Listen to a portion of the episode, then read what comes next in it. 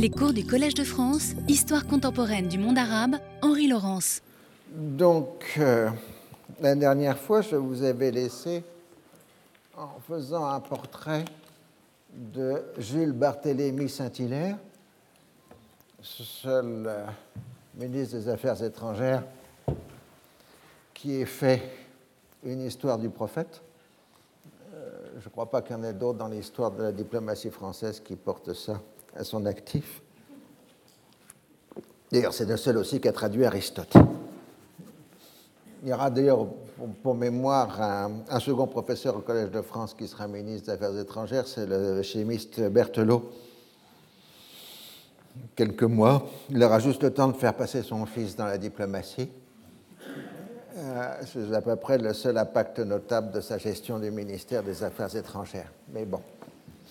Euh, revenons à des choses euh, plus sérieuses. Je n'étais donc en train de vous évoquer les conditions dans lesquelles l'intervention française en Tunisie a eu lieu en 1881, euh, dans la mesure où bah, l'Allemagne d'un côté et la Grande-Bretagne de l'autre côté avaient suggéré à la France qu'il serait temps qu'elle s'empare euh, de la Tunisie.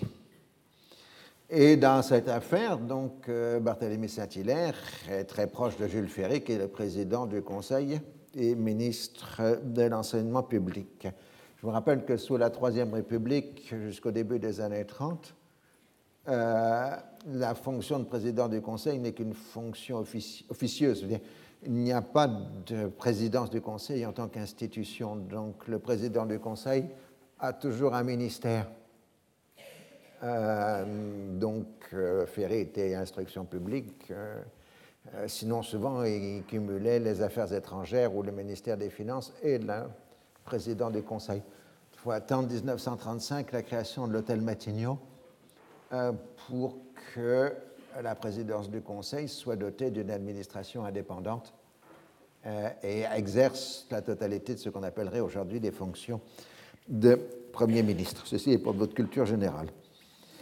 Euh, donc, euh, le problème, c'est l'hostilité de l'opinion publique française à une aventure coloniale. On a le souvenir de la catastrophique expédition du Mexique sous Napoléon III.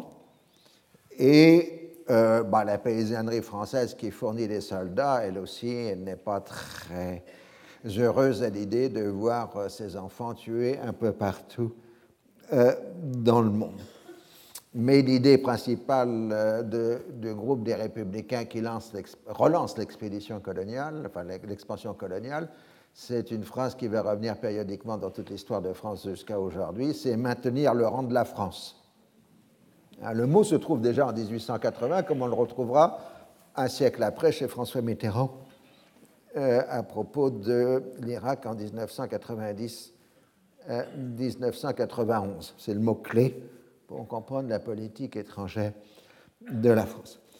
Sur place, bah, c'est la querelle des consuls avec le célèbre consul de France Théodore Roustan qui pousse euh, à une intervention militaire française et Roustan euh, va trouver le prétexte dans une incursion d'une tribu bédouine du secteur, les Kroumirs. Et euh, donc, à partir euh, du fait réel qu'il y a quelques troubles dans la tribu des Kroumirs, on va créer toute une source qu'on va faire monter pour justifier l'intervention française. Donc, Paris interroge euh, euh, l'ambassadeur de France à Constantinople, Tissot, euh, qui est lui aussi partisan, c'est un ancien archéologue, hein, Tissot. Tissot était donc partisan de la conquête de la Tunisie et qui, depuis deux ans, alimente Paris de dépêches sur la grande conspiration pan-islamiste qui euh, tramé par le sultan Abdulhamid pour ruiner l'empire colonial français. Donc, euh, Tissot va expliquer à Paris que derrière les Cromirs, il y a la conspiration pan-islamiste euh, contre euh, la France. Et euh, dans l'affaire, il y a quelqu'un qui va jouer un rôle pas très clair. Alors, comme c'est d'habitude de considérer quelqu'un comme un gentil dans l'histoire, c'est toujours un peu gênant qu'on le rappelle, c'est le fameux Hereddin, l'ancien Premier ministre tunisien et réformateur, parce que le principal problème de de l'affaire tunisienne, enfin, qui va servir de prétexte au départ, c'est que Rereddin a quitté Tunis pour euh, exercer les fonctions de grand vizir à Constantinople pendant quelques mois, et qu'au passage, il a vendu ses propriétés foncières aux Français. Et euh, les autres consuls, les consuls britanniques et italiens, tentent à s'opposer à l'achat des propriétés de Rereddin par les Français parce que ce serait un pas de géant dans la progression de la conquête économique française en euh, Tunisie. C'est ce que j'ai rappelé la dernière fois en appelant ça le morbus consularis, ces oppositions euh, de consuls sur place. Et euh, donc Tissot va consulter Rereddin, qui laisse entendre qu'il est prêt à être bey à la place du bey de Tunis si les Français veulent bien euh, de lui. En tout cas, dans la dépêche, euh, refuse de reconnaître toute qualité califale au sultan Abdulhamid. Donc, je cite la dépêche du 23 janvier 1881. J'ai également la certitude qu'Abdulhamid incline à affirmer plus que jamais que n'a fait jamais aucun de ses prédécesseurs, ses prétendus droits sur la régence de Tunis. il ne s'agit pas ici seulement de la suzeraineté spirituelle qu'il peut plus ou moins légitimement revendiquer en sa qualité de calife.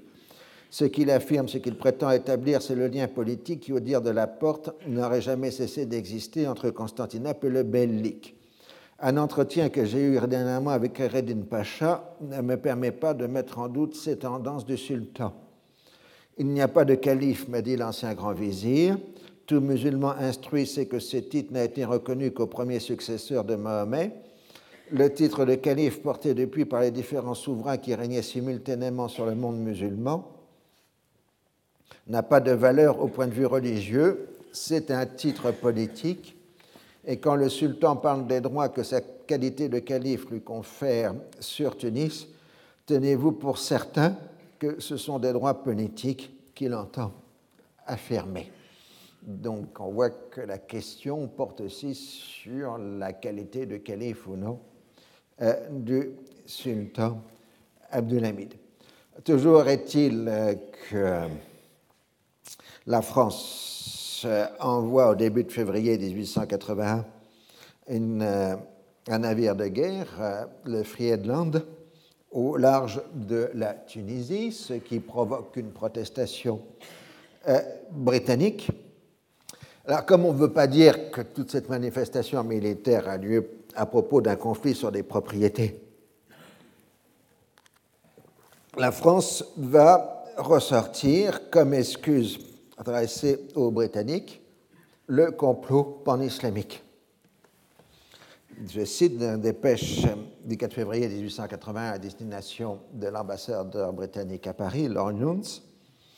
Le mouvement du Friedland a été décidé à la suite de renseignements très alarmants qui étaient transmis de Constantinople et qui représentaient comme imminente une tentative de la porte ottomane pour établir sa domination sur la Tunisie il est à la connaissance du gouvernement français et sans doute aussi du gouvernement britannique que le sultan Abdulhamid poursuit depuis quelque temps dans tous les pays musulmans des desseins secrets qui, au fond, sont aussi hostiles à l'Angleterre qu'à la France et que le cabinet de Londres, par conséquent, ne saurait voir d'un œil favorable. Les intelligences mystérieuses entretenues par le sultan actuel s'étendent jusque parmi les populations musulmanes de l'Inde, et c'est probablement à son instigation qu'est dû ce récent complot islamique découvert en Inde, à Kolhapur. Alors là, l'information sur le complot islamique vient de l'ambassade de France à Constantinople. Donc, euh, on a là exactement l'invention d'une menace. Euh, pour justifier l'invasion française de la Tunisie, on invente un complot islamique qui est totalement inexistant euh, dans les faits. Ce qu'on peut appeler à d'autres époques du bon usage du terrorisme, des armes de destruction massive, enfin de destruction massive, euh, etc.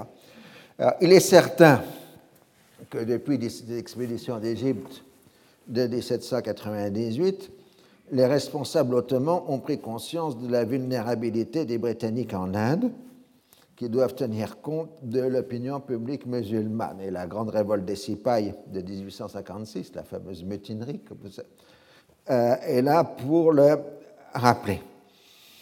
Et euh, donc le moindre soulèvement local, le moindre trouble local est toujours considéré comme un signe inquiétant puisqu'il pourrait annoncer une grande révolte à l'instar de celle de 1857. Euh, alors, euh, par surcroît, nous avons le grand jeu, c'est-à-dire l'opposition entre Britanniques et Russes en euh, Asie centrale, en Afghanistan et en Perse, c'est-à-dire en Iran actuel. Et comme maintenant on parle d'un monde musulman pour simplifier, le monde musulman, j'ai dû le dire la dernière fois, c'est la création de l'ouverture du canal de Suez, c'est-à-dire la mise en relation de l'ensemble des pays peuplés par des musulmans par les moyens modernes de la technologie euh, du XIXe siècle. Et euh, donc, ce qui se passe en islam méditerranéen se répercute sur l'islam indien et réciproquement. Donc, euh, lors de la guerre de 1877-1878, Abdulhamid a essayé de jouer sur les musulmans indiens pour faire bouger la politique euh, britannique. Et on a donc un système relationnel qui s'est créé, que le sultan tente d'aviver une solidarité musulmane, ce qui est déjà un thème des réformistes euh, musulmans, afin de modifier les rapports de force avec les puissances européennes, ce qui provoque les inquiétudes des puissances européennes, promptes à déceler un complot musulman qui s'ajoute aux intrigues des autres puissances européennes dans les régions qu'ils convoitent. Alors, une fois pour toutes, je l'ai déjà dit, je crois, mais c'est un point essentiel, la théorie du complot, c'est d'abord une théorie inhérente au système colonial européen. Euh, les archives coloniales des différentes puissances européennes sont remplies de complots attribués aux uns et aux autres. Alors, comme toujours dans un complot, il y a l'interprétation de faits objectifs.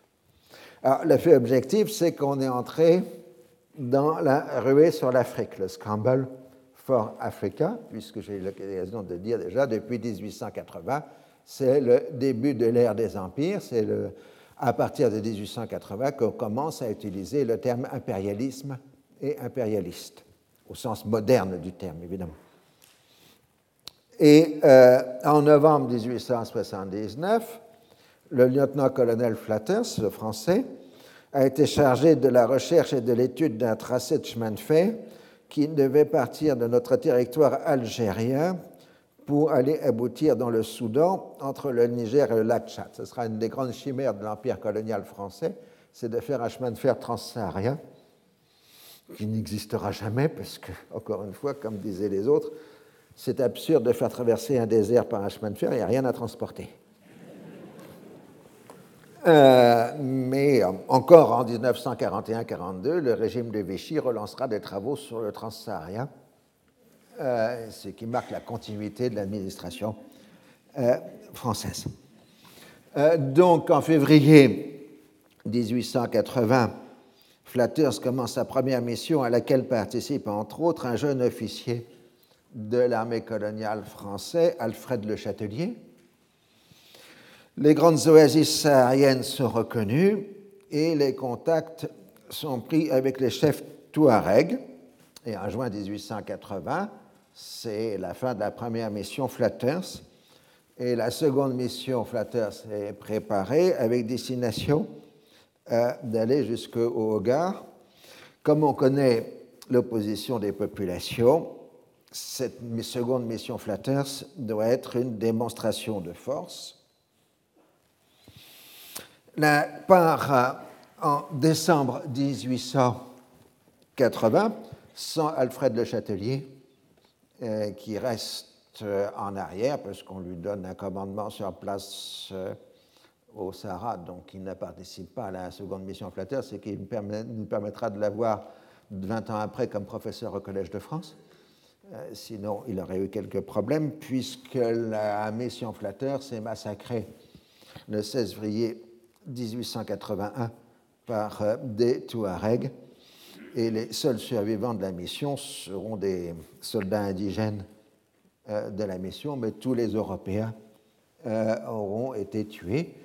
Et là, vous avez la photo du monument commémoratif de la mission Flatters qui se trouve dans le parc Montsouris à Paris et euh, donc ils montrent la mort de tous ces officiers ingénieurs français tués le 16 février 1881. ce monument à la mission Flatters montre le choc que ça représentait, euh, cette destruction de la colonne française. Même si l'affaire est totalement locale, les Français attribue une influence au moins morale, une responsabilité morale sur les Ottomans qui sont en Cyrénaïque et en Tripolitaine, c'est-à-dire dans la Libye, euh, dans l'affaire des massacres de la mission Flatters. Même affaire, c'est euh, dans le sud oranais. Il y a eu un petit soulèvement en 1881 euh, qui a conduit à un massacre de travailleurs espagnol.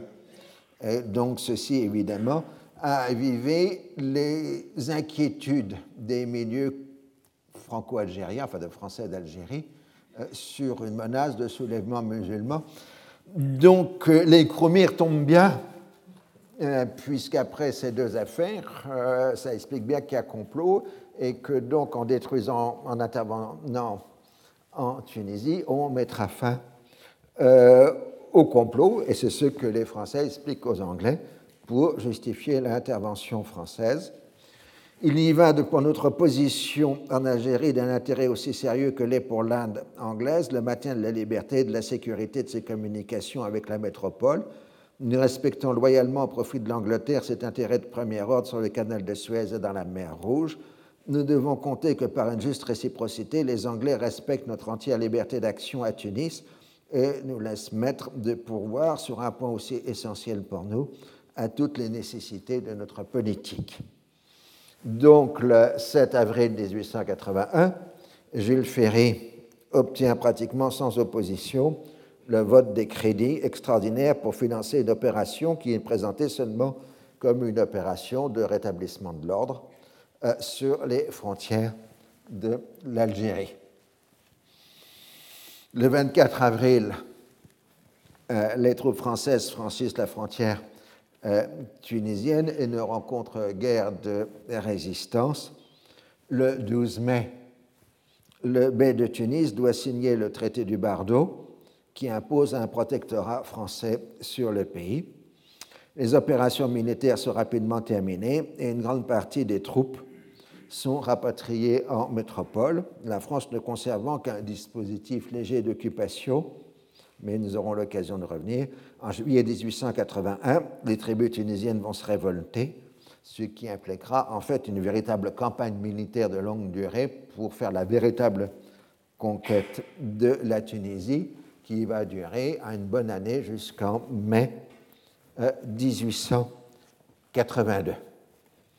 Ceci est important pour comprendre les détails chronologiques parce qu'il euh, faut donc penser que la guerre de Tunisie va aller de juillet 1881 à mai 1882. Alors les armes britanniques avaient protesté, mais les Français avaient répondu euh, on n'a fait que ce que vous nous avez accordé à Berlin euh, par le biais de Lord Salisbury. Et si vous êtes continuer à protester, on rend public l'engagement de Los Salisbury. Et donc, euh, les Anglais sont obligés, non pas de se taire, mais comme dit Lord Grenville, qui est secrétaire au Foreign Office, ils doivent se contenter de devoir aboyer sans pouvoir mordre, ce qui est aussi une définition souvent de la diplomatie européenne de nos jours. Euh, et on fait porter la responsabilité de la crise sur le gouvernement précédent, ce qui est évidemment une règle générale. Et surtout, les Anglais disent d'accord pour la Tunisie, mais allez pas plus loin. Si vous envahissez la Tripolitaine et la Cyrénaïque, vous remettez en, en cause l'accord de parité entre la France et la Grande-Bretagne sur l'Égypte. Alors, euh, lors du débat de ratification du traité du Bardo, Clémenceau, au nom de l'opposition républicaine, s'en est pris au fait accompli euh, qui ne correspond pas à l'opération de police qui a été annoncée. Ceci, ce sont deux Croumirs. Hein. Euh, les orateurs de l'opposition s'inquiètent du risque de brouille avec l'Italie, du danger de mécontenter les musulmans et les Ottomans, et marquent le peu d'intérêt de la conquête coloniale pour un pays qui n'a pas d'excédent de population. C'est-à-dire la France n'a pas d'excédent de population, alors pourquoi conquérir le territoire si on ne peut pas les peupler? Mais il n'y a pas de véritable débat de fond. Lors du vote, les opposants, opposants se contentent de s'abstenir plutôt que de voter contre. En revanche, le célèbre polémiste, donc à l'occasion de revenir dans la suite du cours sur lui, Henri Rochefort, lance une campagne de presse mordante, ironisant sur l'existence des Croumirs. La phrase est célèbre. Une chose à la fois étrange, folichonne, translunaire, et à laquelle on n'a pas assez réfléchi, c'est qu'il n'y a pas de Croumirs. Le cabinet Ferry offrirait 30 000 francs à qui lui procurait un Croumir afin de pouvoir le montrer à l'armée. Et pour en finir avec les Chromés, leur dernière apparition, c'est parmi l'un des 500 jurons du capitaine Haddock euh, dans Tintin. Euh, en dehors de ça, je crois qu'on n'en parle plus d'eux.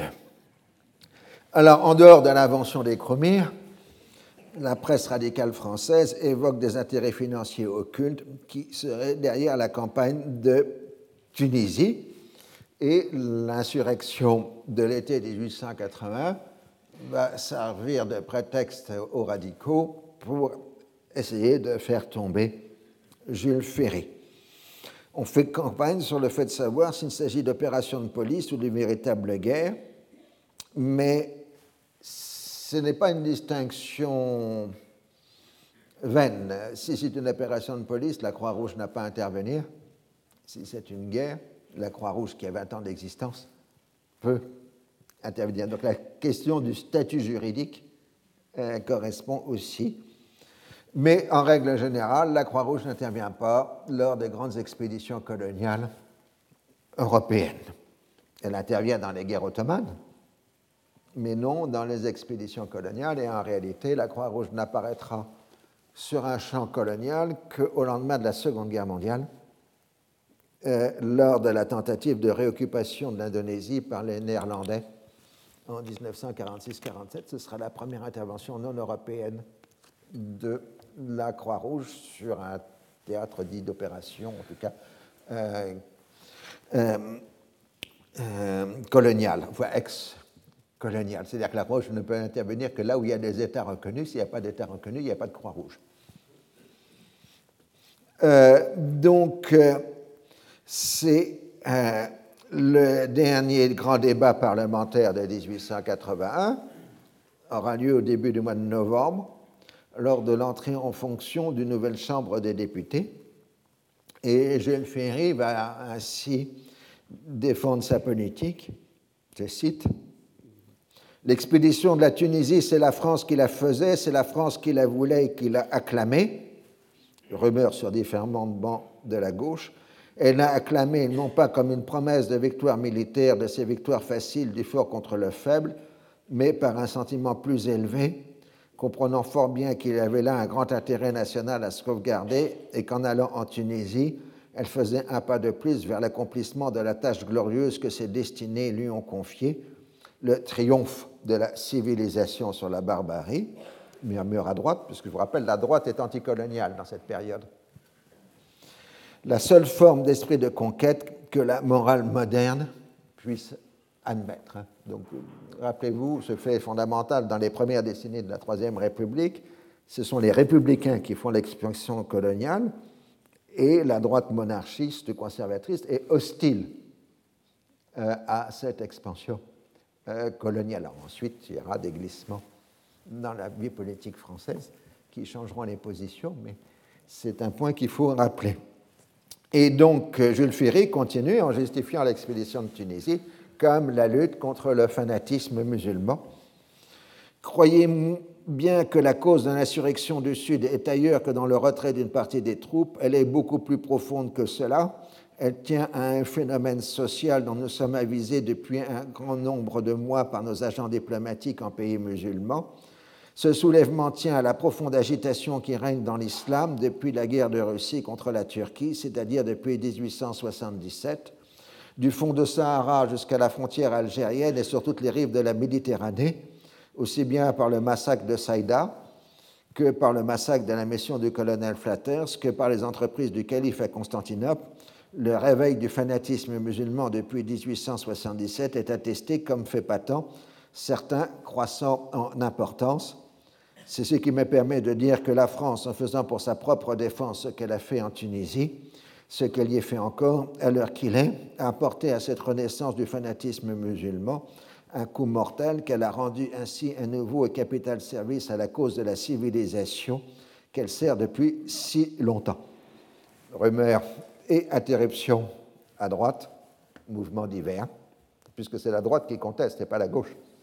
Euh, et donc évidemment, ce grand discours de 1881 peut ressembler à certains discours euh, tout à fait euh, contemporain.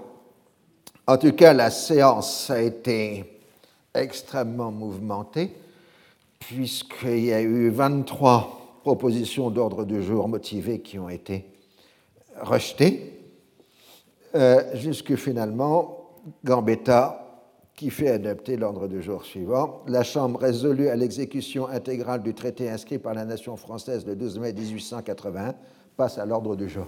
On a voté sur l'ordre du jour, enfin on a voté un ordre du jour sur l'ordre du jour, et cela conduit évidemment Gilles Ferry à démissionner et à laisser la place à Gambetta, qui est le véritable chef du Parti républicain, qui forme le 14 novembre 1881 ce qu'on va appeler le Grand ministère Gambetta, qui sera très court puisqu'il va durer jusqu'au 30 janvier 1882. Alors l'échec de Gambetta, ce n'est pas tellement un échec, nous le verrons sur la question coloniale, que sur le fait que la République des républicains ne veut pas d'un exécutif fort. Donc on use ces grands leaders comme Jules Ferry ou Gambetta pour empêcher la constitution d'un exécutif fort pour que l'Assemblée conserve les leviers euh, du pouvoir. Donc, vous voyez, cette invasion de la Tunisie, elle est largement. Enfin, elle était dans la logique de l'expansion française en Afrique du Nord, ça n'a pas de problème. Mais le prétexte, eh bien, c'est invention du pan-islamisme comme complot euh, qui n'a aucune réalité, euh, bien évidemment, ce qui ne veut dire qu'il n'existe pas par ailleurs un mouvement pan-islamique, mais pas dans l'affaire tunisienne. Reste ensuite, la... alors maintenant nous changeons, nous revenons à la Syrie avec euh, la seconde mission Torsi. Rappelez notre brave capitaine de Torsi. Euh, donc, euh, Torsi est, là parce que les Français sont plus calmes maintenant que Midat Pacha est tombé, que la garde a été rappelée. Et maintenant, on passe de la défensive par rapport au projet supposé des Britanniques sur la Syrie a plus ou moins une offensive. Euh, les Français veulent consolider leur influence euh, sur cette Syrie et dans ce but, euh, au printemps 1880, le capitaine de Tarsis se trouve chargé d'une nouvelle mission dont la version officielle, c'est la constitution d'un réseau ferroviaire syrien.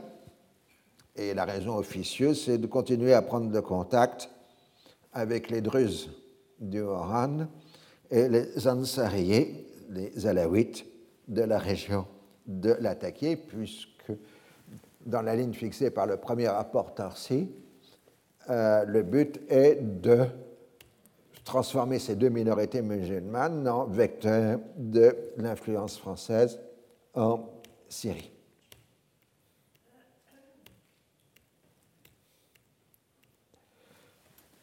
Donc le capitaine de Torsu est d'autant mieux reçu par les autorités provinciales que l'on connaissait ses relations avec le sultan et son rôle dans la déposition de Medat Pacha.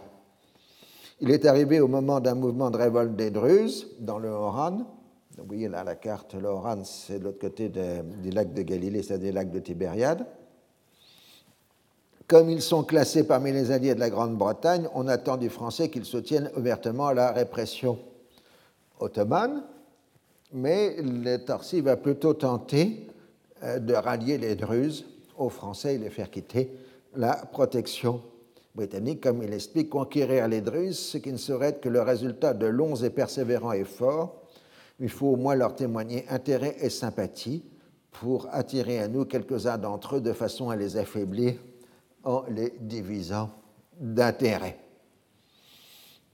Mais quand il arrive à Damas, l'attaché militaire euh, discute avec le consul de France et considère qu'il ne veut pas risquer de compromettre mon uniforme et jusqu'à un certain point l'ambassade dans une aventure. Et donc il renonce à se rendre dans le Oran et le consulat de France offre sa médiation entre les révoltés druzes et les autorités ottomanes. De même, quand Orsi va dans la région de l'Attaquier, euh, il euh, enfin, essaye de contacter les représentants des Alaouites ça marche très mal. Il, rencontre d'abord à Damas un grand cher alaouite qu'il rencontre cher Abdelkader, euh, qui est toujours l'ami des Français et pensionné euh, des Français. Donc c'est normal que l'attaché militaire français rende visite à Abdelkader pour discuter avec des chefs alaouites. Ce, chef qui depuis longtemps souhaite l'appui de la France et qui en 1880 m'avait envoyé son fils à Amma pour m'inviter à aller le voir dans la montagne, apparut extrêmement embarrassé vis-à-vis de nous, et tout en protestant de son regret de ne pouvoir me recevoir et de son désir que j'y fasse une visite à son fils, nous a semblé assez désireux que je n'accepte pas cette invitation. Il m'est revenu en effet d'autre part que depuis l'année dernière, Arwashb, donc ce, ce B à, la 8, lassé de l'indifférence de la France et circonvenu par son médecin, le Dreus Tusnis, ancien élève de l'école de médecine protestante de Beyrouth, donc du Syrian Protestant College, aurait marqué l'intention de se rapprocher des Anglais. On m'assure même que les protestants ont déjà obtenu de lui de créer une école à Lockton, sa résidence. Là, vous voyez la concurrence entre les missionnaires américains et les missionnaires catholiques français. En raison de ces déconvenus, la nouvelle mission du capitaine de Tarsi se limite à être une reconnaissance géographique et militaire de la Syrie centrale et le rapport final aboutit à des conclusions négatives. Le commerce de Damas est en pleine décroissance du fait de l'ouverture du canal de Suez qui a détourné une partie du trafic euh, terrestre. La richesse locale épuisée n'appelle plus à elle les produits qu'elle ne consomme plus et Damas s'éteint peu à peu. Le seul débouché de la Syrie, c'est Beyrouth. Et la construction d'une ligne ferroviaire Beyrouth-Damas imposerait des travaux considérables du fait du relief élevé du mont Liban et de l'anti-Liban. Le seul intérêt pratique serait l'ouverture d'une route carrossable entre Damas et Homs. Un chemin de fer serait onéreux difficile et sans intérêt. En revanche, il serait intéressant d'ouvrir une ligne de chemin de fer entre Tripoli, Homs, Hama et Alep, cette dernière ville permettant d'accéder facilement à la vallée de l'Euphrate. les obstacles créés par le relief y sont nettement moins importants. Alep connaît le même déclin que Damas, mais du fait de sa position géographique, une communication ferroviaire avec la Méditerranée pourrait relancer son commerce. Donc les conclusions sont plutôt négatives, euh, mais finalement ce réseau de fer, on aura l'occasion de voir les années suivantes, les prochaines années, euh, se fera progressivement et sera pratiquement achevé à la veille de 1914. Et euh, l'autre idée était de faire un chemin de fer de Damas à Aqaba sur la mer Rouge, mais là encore, les difficultés techniques sont importantes et surtout l'intérêt économique est nul. Ce chemin de fer, dont le prix serait relativement considérable, n'aurait donc qu'un intérêt politique pour la Turquie en lui permettant de communiquer avec l'Arabie sans être obligé d'emprunter la mer Méditerranée, qui peut lui être fermée facilement. Nous ne croyons pas que la Turquie soit en état de faire cette dépense, mais il serait peut-être bon, si c'est à elle qu'il faut s'adresser pour obtenir l'autorisation d'effectuer les lignes utiles que nous avons signalées, d'indiquer comme réalisable celle d'Aqaba. Et nous verrons un de ces jours euh, toute la crise d'Aqaba en 1906, justement, à propos euh, de l'arrivée du chemin de fer du Hejaz sur la mer Rouge. Alors, le fait même que les derniers rapports se limitent à des études géographiques sur le commerce et le chemin de fer montre que l'on s'éloigne des considérations politiques envisagées l'année précédente. Les études démontrent que la mise en valeur de la Syrie nécessiterait des sommes considérables pour des rendements aléatoires. Même les routes carrossables qui nécessiteraient des péages pour en amortir les coûts seraient victimes de la concurrence des caravanes il faudrait donc que le pouvoir leur assure le monopole de la circulation pour qu'elle soit rentable. Donc on abandonne ces grands projets d'infrastructures terrestres français. Il est assez clair que si encore des journalistes évoquent un immense chemin de fer reliant l'océan Indien à la Méditerranée, ce qui sera la tarte à la crème de toute du Proche-Orient jusqu'en 1914, puisque le dernier, ce sera le le fameux chemin de fer de Bagdad. Euh, en 1881, on en revient à une politique dite levantine de protection euh, des régions côtières avec la priorité donnée au soutien des congrégations missionnaires catholiques. Alors, après le rappel de Midat, le pouvoir central ottoman a pris au sérieux la menace d'un soulèvement arabe dans les provinces syriennes. Le moindre mouvement de tribus bédouines ou de soulèvements locaux provoque inquiétude et spéculation. Et évidemment, l'arme utilisée par Abdulhamid, ça va être le recours à l'islam pour euh, maintenir tout simplement ses propres sujets dans l'obéissance et donc, euh, dans le second trimestre de 1880, Abdulhamid insiste de plus en plus sur ses titres califaux euh, et il se plaint auprès de l'ambassade de France des campagnes de presse, de la presse arabe publiées en France qui contestent l'existence et la légitimité du califat ottoman. J'ai déjà insisté sur ce rôle important que joue cette presse d'opposition en exil, publiée en arabe et en turc, euh, en France et en Grande-Bretagne euh, depuis, le début des années, depuis la fin des années 1870. c'est dans ce contexte qu'à la fin de 1880 et au début de 1881, de nouveaux placards sont affichés à Damas et à Tripoli. Nous n'en avons que la traduction française pour, ce, pour ces placards, parce que c'est sources consulaires qui nous ont donné l'information. On y parle de compatriotes syriens et on se prend, on se prend avec véhémence à la tyrannie des Turcs qui, qui euh, refusent l'usage de la langue arabe, qui gèrent mal les biens religieux waqf et qui ont usurpé le califat. Donc là, on a le thème du califat.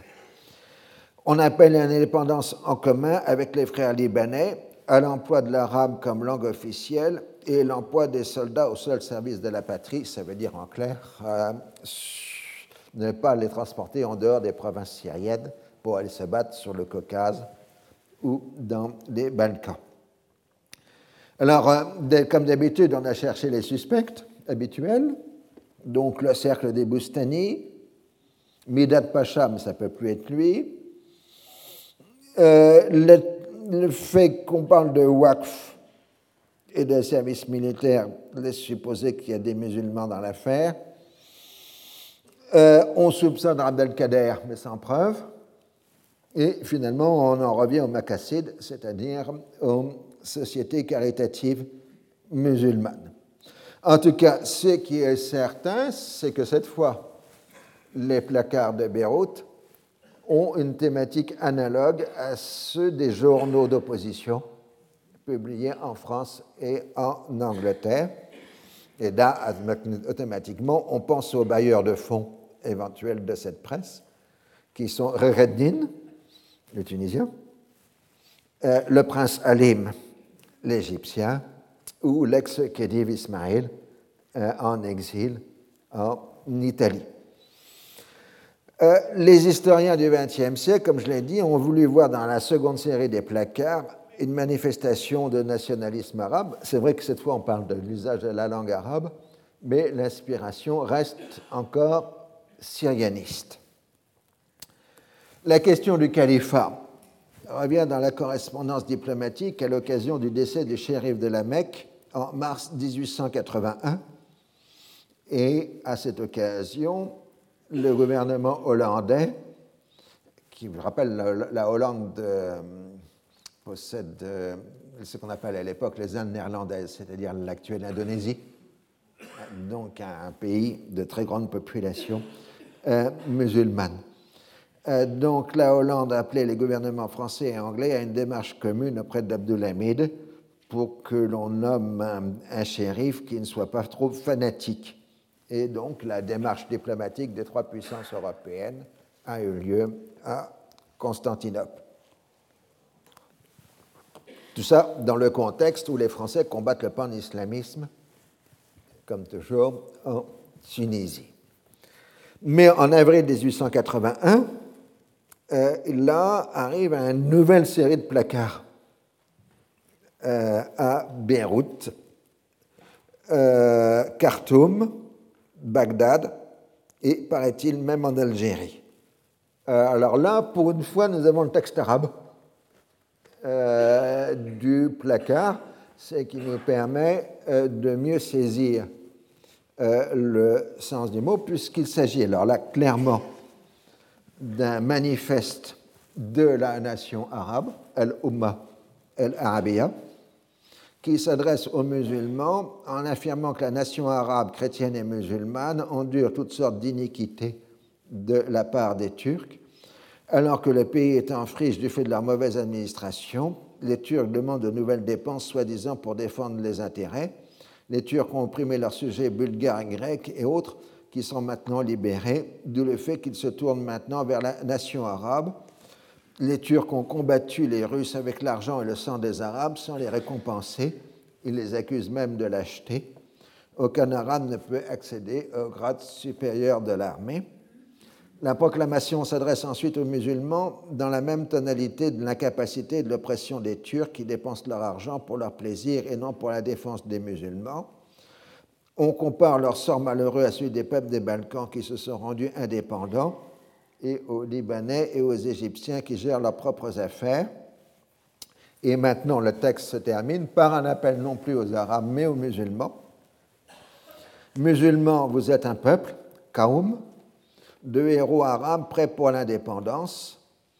Et ils insistent sur la commune identité syrienne des chrétiens et des Arabes. Vous, chrétiens syriens, souriyin, Unissez-vous avec les musulmans et préparez-vous à regagner votre liberté et vos agresseurs. Et la déclaration est signée par la Société de la sauvegarde des droits de la nation Mellah arabe. Alors là, pour la première fois, on a un texte clairement de nationalisme arabe. C'est la, dernière série des placards. Euh, n'y en aura plus euh, ensuite. Et on a déjà, pour ceux qui connaissent la langue arabe, pratiquement tout le vocabulaire politique du XXe siècle euh, se trouve énoncé dans ce texte du 19 mars 1881. Alors, si le vocabulaire est précis, il est clair que les identités, elles, restent encore relativement floues. Euh, ce qui est notable dans le texte, c'est la comparaison entre les Balkans et le Proche-Orient et l'opposition entre Arabes et Turcs.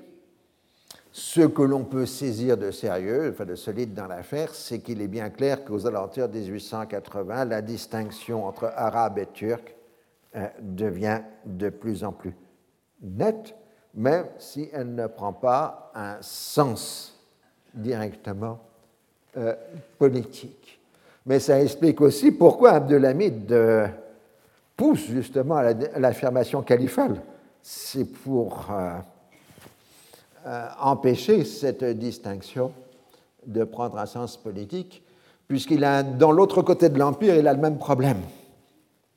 Euh, parce qu'il y a un autre peuple dans l'Empire qui est composé de musulmans et de chrétiens, euh, ce sont les Albanais. Et 1880-1881, c'est l'époque de ce qu'on appelle la Ligue de Prizren, c'est-à-dire de la première manifestation de nationalisme albanais, même si l'affaire est beaucoup plus compliquée que ça. Mais il faut bien comprendre qu'il y a synchronie entre l'affaire albanaise et l'affaire arabe en 1881, exactement d'ailleurs comme on la retrouvera en 1911-1913, cette synchronie entre Albanais et Arabes, c'est-à-dire les deux peuples de l'Empire qui sont majoritairement, musulmans, mais qui ont une composante chrétienne. Parce que les autres ne posaient pas de problème. Contre les autres, les, Bulgares, les Serbes, etc., ils étaient intégralement chrétiens à 100%. Donc la question confessionnelle et la question ethnique euh, étaient confondue, tandis que si vous avez des peuples qui sont à la fois musulmans et chrétiens et qui se distinguent des Ottomans, à ce moment-là, c'est autre chose. D'où donc cette idée d'unité islamique. Donc, plus le sultan insiste sur l'unité islamique, plus les Européens voient le complot euh, pan-islamiste, ce qui est tout à fait euh, logique. Et euh, si la religion peut servir de ciment à la cohésion de l'Empire, le premier facteur reste malgré tout celui des finances.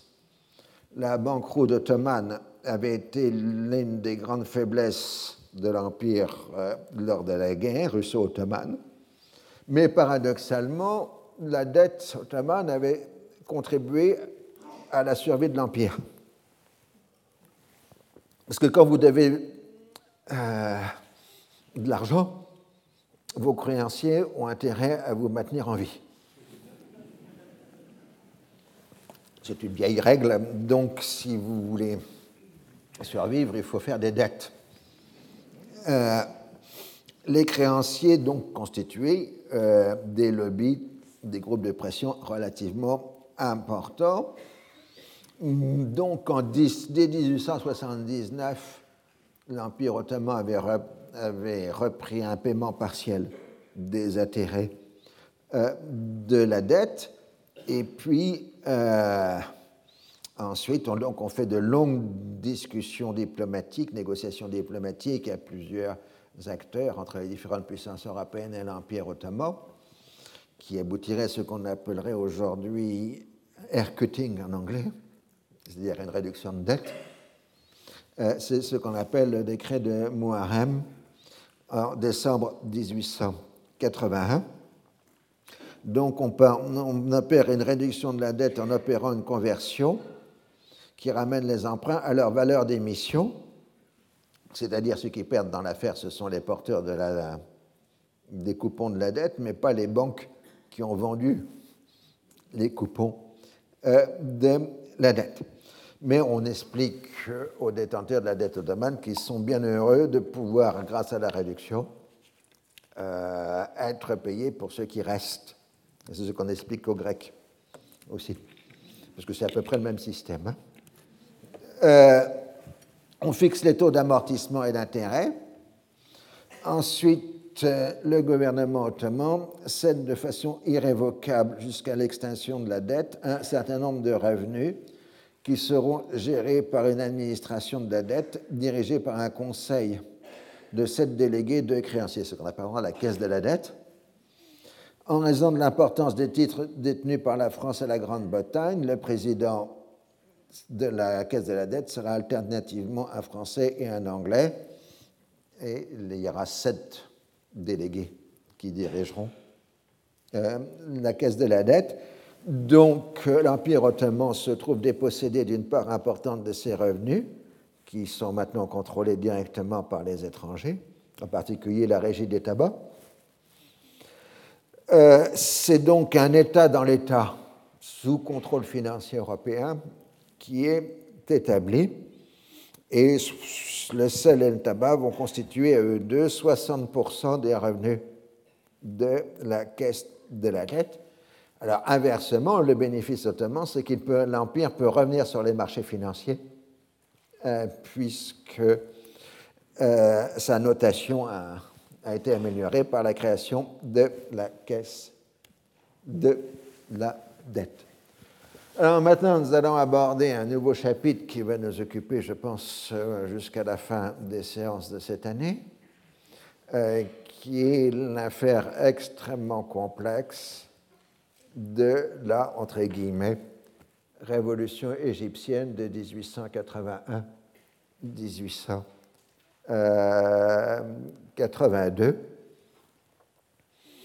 et qui est évidemment la dernière étape de la grande crise d'Orient qui a commencé en 1876. Bon, on a vu la vague euh, qui s'est arrivée à la déposition de Médat Pacha et des placards de Beyrouth, et maintenant nous glissons géographiquement euh, vers l'Égypte. Donc en Égypte, vous vous rappelez, on avait imposé une loi de liquidation de la dette égyptienne, qui avait là aussi fait une réduction des intérêts et une consolidation. Et l'Égypte est maintenant gouvernée par le Khedive Tufik, euh, le fils d'Ismaël. Euh, mais l'homme fort, c'est Riaz Pacha, euh, qui est ce qu'on pourrait appeler un réformiste autoritaire.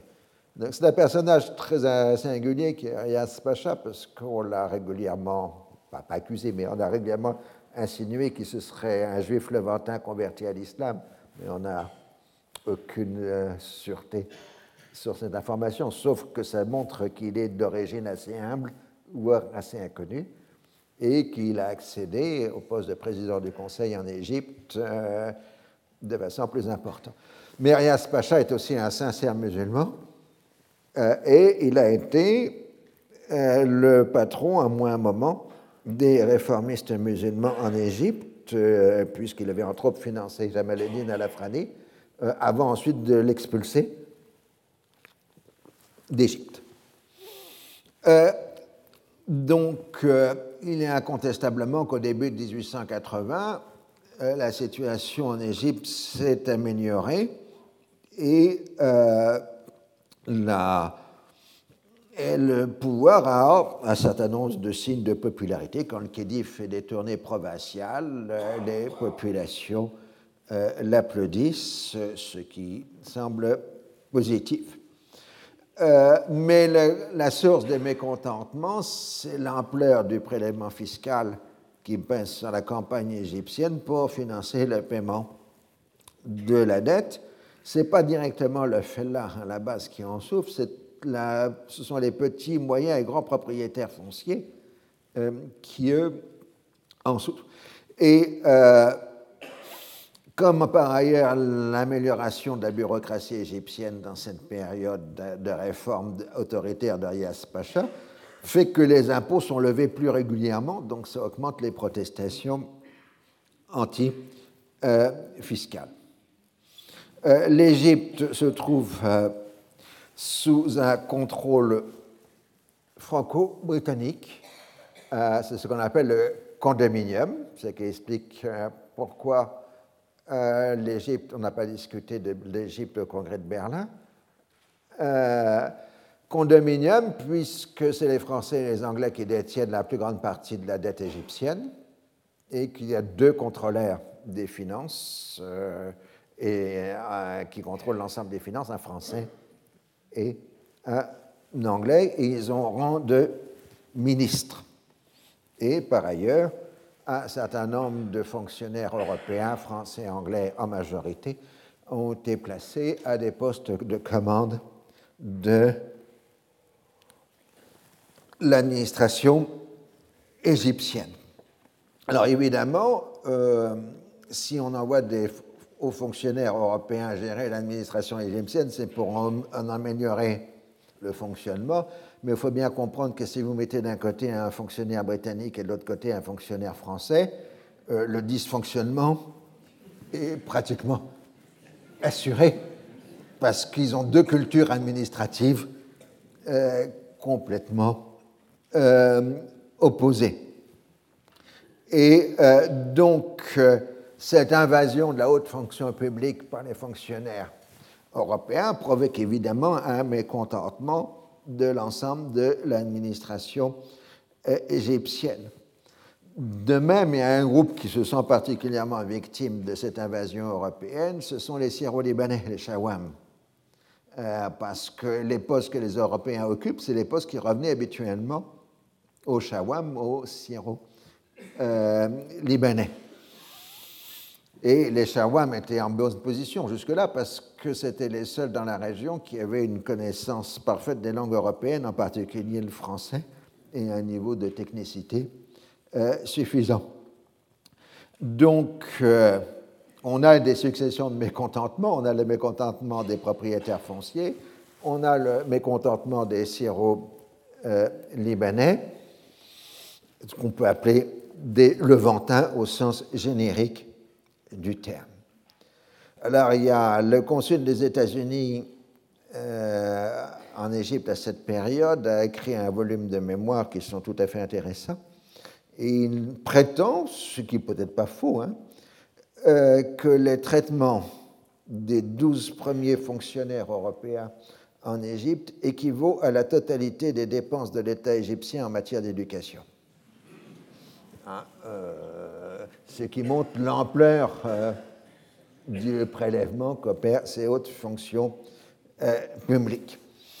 Alors, ceux qui sont particulièrement mécontents, ce sont les officiers de l'armée égyptienne parce que bah, ils souffrent des réductions de dépenses. Vous savez, ces gens qui vous disent qu'il faut réduire le nombre de fonctionnaires pour améliorer les finances de l'État. Et euh, donc, euh, un certain nombre d'autres officiers ont été mis en demi-solde, et souvent leurs demi-soldes ne sont même pas euh, payés.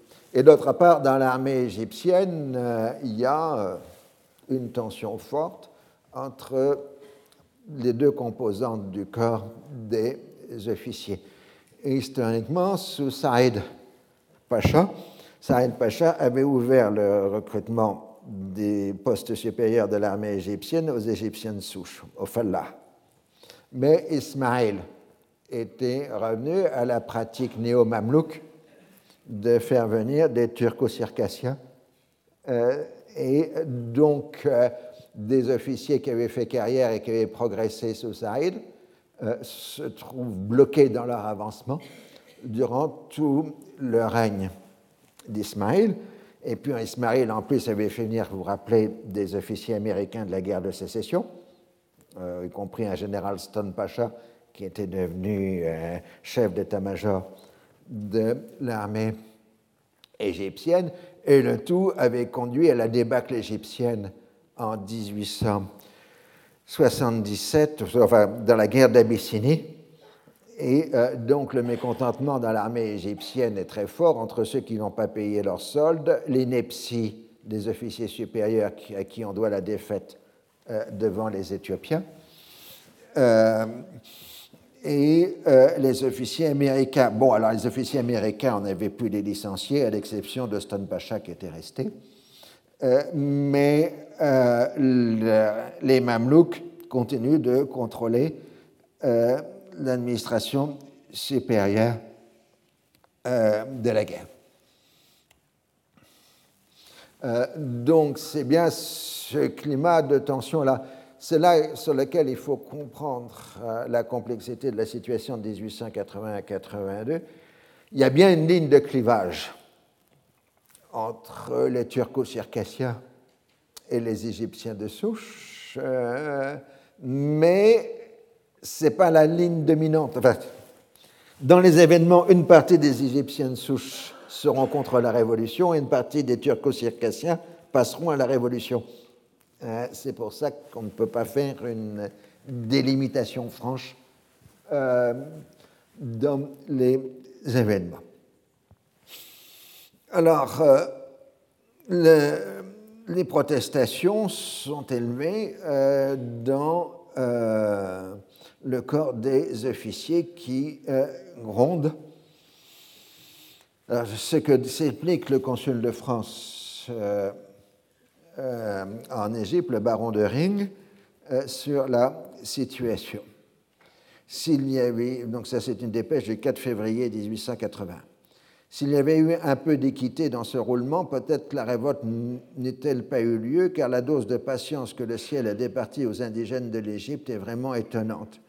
Malheureusement, l'arbitraire déployé par le ministre de la Guerre au profit de la caste mamelouk à laquelle il appartient a dépassé la mesure supportable même pour des fellahs. Jamais un officier turc ou circassien, époux d'une ancienne esclave du palais ou proche d'une odalisque, en activité de service dans le harem de tel ou tel personnage influent, n'était mis en demi-solde. Là, c'est un point essentiel. Nous avons encore en Égypte, aux alentours de 1880, ce qu'on appelle une politique du harem. Euh, c'est-à-dire le fait que selon le mode de fonctionnement mamelouk, euh, la, promotion dans le milieu mamelouk se fait, est marquée par le fait que vous épousez une euh, concubine, voire une ancienne épouse, voire une fille du maître.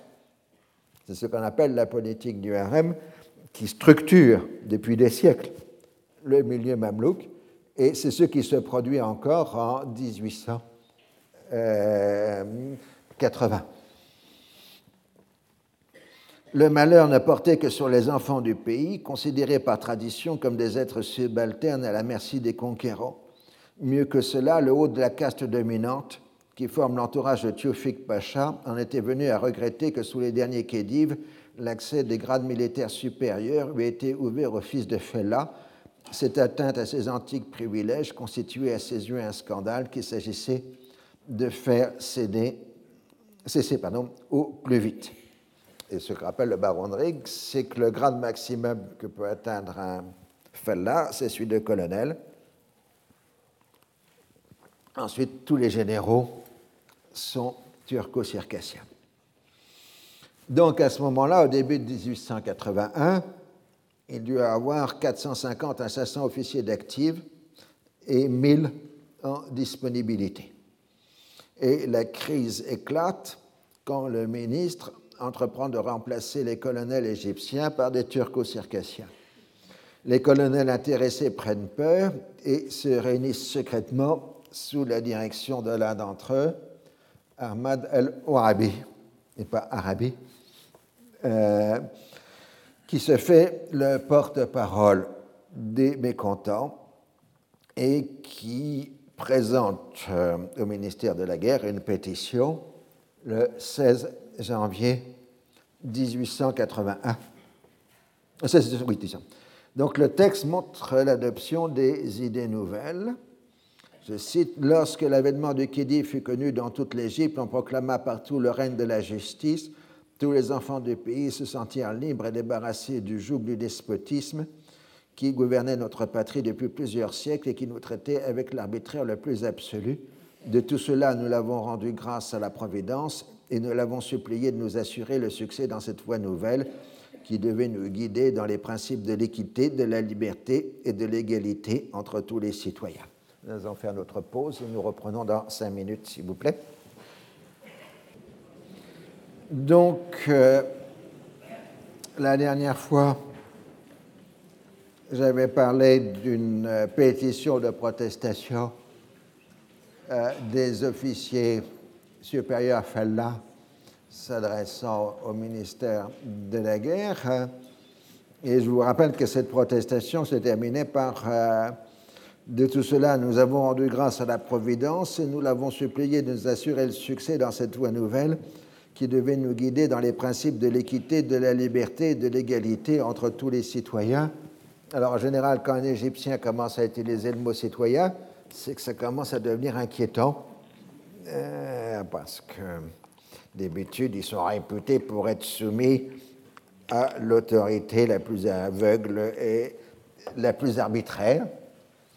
Et euh, donc, c'est plutôt euh, mauvais signe et donc protestant contre les révocations des colonels, euh, ils demandent à leur tour la révocation du ministre de la Guerre et la reconnaissance du mérite comme seule règle pour l'évolution des carrières des officiers. Alors Riaz tente d'abord une conciliation en recevant les trois colonels qui paraissent être à la tête du mouvement, mais cela ne donne rien. Et donc l'affaire est retransmise euh, au Conseil des ministres du 30 janvier 1881. Et contre l'avis de Riaz, il est décidé de faire passer les trois colonels en cour martiale sous la présidence de Stone Pacha. Et donc, euh, on convoque les trois colonels sous prétexte de service. Seulement, les colonels, ils connaissent leur histoire de l'Égypte, ils savent ce que ça veut dire, et donc ils donnent des ordres à leurs camarades pour intervenir au cas où ils ne reviendraient pas. Et euh, ainsi, donc, les trois colonels sont arrêtés et démis de leurs fonctions. Immédiatement, les principales unités de l'armée égyptienne euh, passe à la mutinerie et encercle le palais kédivial et le ministère de la euh, guerre. C'est la débandade chez les turco-circassiens et les trois colonels sont libérés. Donc ça c'est Orabi Pacha. Hein. Oui, à l'époque il est juste Orabi, il n'est pas encore Pacha. Euh, et euh, donc les Européens d'Égypte qui ont des lettres parlent de pronunciamento, c'est-à-dire un coup d'État militaire, puisque le coup d'État militaire était une industrie en, Espagne au XIXe siècle. Et euh, donc, euh, à l'époque, c'était en Amérique latine et en Espagne que les militaires prenaient le pouvoir. Et donc, on parlait de pronunciamento. Si mes souvenirs sont bons, De Gaulle est le dernier à l'avoir utilisé en français là, de la guerre d'Algérie, cette référence au pronunciamento. Euh, Mahmoud Sami el-Baroudi, euh, qui est un turco-circassien, c'est pour ça que les choses sont plus compliquées, est proche des trois colonels et est nommé ministre de la guerre. Et la première chose que fait Ouahabi, qui a pris la direction du mouvement, et d'adresser un message au consul de France, le baron de Ring, pour lui demander d'intervenir avec les autres représentants européens en faveur des demandes des officiers. Je cite, Les signataires de la présente requête s'adressent à l'esprit de justice des représentants des puissances par l'intermédiaire de son Excellence l'agent de la France, source de justice et de conciliation toujours à la tête de la civilisation et du progrès, afin qu'il fasse ce qui est nécessaire pour la liberté des enfants de l'Égypte, pour qu'il nous débarrasse de la tyrannie et de l'arbitraire. Nous avons recours à la sollicitude des gouvernements européens pour nous aider et nous délivrer du joug des officiers mamelouks. Donc ça montre que même quand on entre en révolte ou en révolution, euh, les consuls sont des acteurs politiques de première importance que chaque parti va tenter de se concilier. Il faut bien comprendre que l'intervention européenne, elle est permanente et que tous les acteurs se saisissent des Européens pour faire avancer euh, leur propre action. Donc, euh, les consuls de France et de Grande-Bretagne se rendent auprès du Khedive, euh, considèrent que les griefs des militaires sont justifiés, mais que le plus important est le maintien de l'ordre et de l'autorité du gouvernement. Donc, on a deux consuls essentiels, les autres suivent, mais c'est deux du condominium. Hein. Donc, le français, c'est le baron de Ring, et l'anglais, c'est M. Mallet, ou Mallet, je ne sais pas comment on prononce, qui euh, seront donc les deux grands acteurs durant toute l'année 1880, les acteurs des premiers mois de la révolution égyptienne. Donc, euh, Mallet dit au Khedive Est-ce que vous avez les moyens de résister militairement? Le Khedive répond que non. Alors il dit bah, Il faut que vous incliniez, euh, ce qui est déjà fait. Et en quelque sorte, la médiation des consuls Hein, permet de rétablir le calme dans la mesure où ils garantissent euh, les actions du Khedive, donne garantie aux révoltés que le Khedive tiendra parole. Donc le lendemain, Wahhabi vient remercier le baron de Ring et lui marque la volonté des militaires d'obtenir la dissolution du gouvernement et le consul lui dit de ne pas se mettre à la remorque d'intrigants politiques et de s'en tenir à des revendications qu'on dirait aujourd'hui catégorielles et non pas euh, politiques. Je cite. Alors, jusqu'ici, euh, le consul de France ne s'était pas fait remarquer par une attitude favorable à ce qu'on avait appelé le Parti national égyptien. Il s'en était tenu à la défense des, la défense d'intérêts financiers et à la bonne entente avec la partie britannique. Il avait été même un moment partisan d'une occupation conjointe franco-britannique de l'Égypte. Mais il est incontestable que le baron de Ring avait des mauvaises relations avec Arias Pacha et euh, que ses rapports avec le contrôleur financier français, Ernest de Blinière, étaient des plus médiocres. Donc ça a pu influencer son attitude. Mais il est moins certain qu'il a une spontanée, sympathie réelle pour euh, euh, le mouvement en cours. Je cite, Le mouvement est un mouvement spontané du sentiment national égyptien. Il n'a été ni préparé ni conseillé par aucun des pachas jadis au pouvoir il est dirigé ni contre l'intégrité de l'Empire ottoman, ni contre la dynastie kédiviale, ni contre les contrôleurs, ni à plus forte raison contre les Européens en général, mais il est contre la caste mamelouk. Aussi suis-je d'avis que nous n'avons aucune raison de nous montrer hostiles à son égard. Certains Européens prétendent que sans l'élément turc et circassien, nul gouvernement n'est possible dans ce pays et qu'en livrant l'Égypte aux Égyptiens, on la vouerait à une anarchie irrémédiable. Nous croyons fermement que la tyrannie et l'arbitraire ne sont pas non plus nécessaires en Égypte qu'ailleurs pour rendre les hommes bons et heureux. Aussi ne négligeons-nous négligeons-nous rien pour empêcher nos compatriotes de tenir un langage imprudent et pour faire comprendre au Khedive que son intérêt véritable lui commande de s'appuyer sur la masse de ses sujets.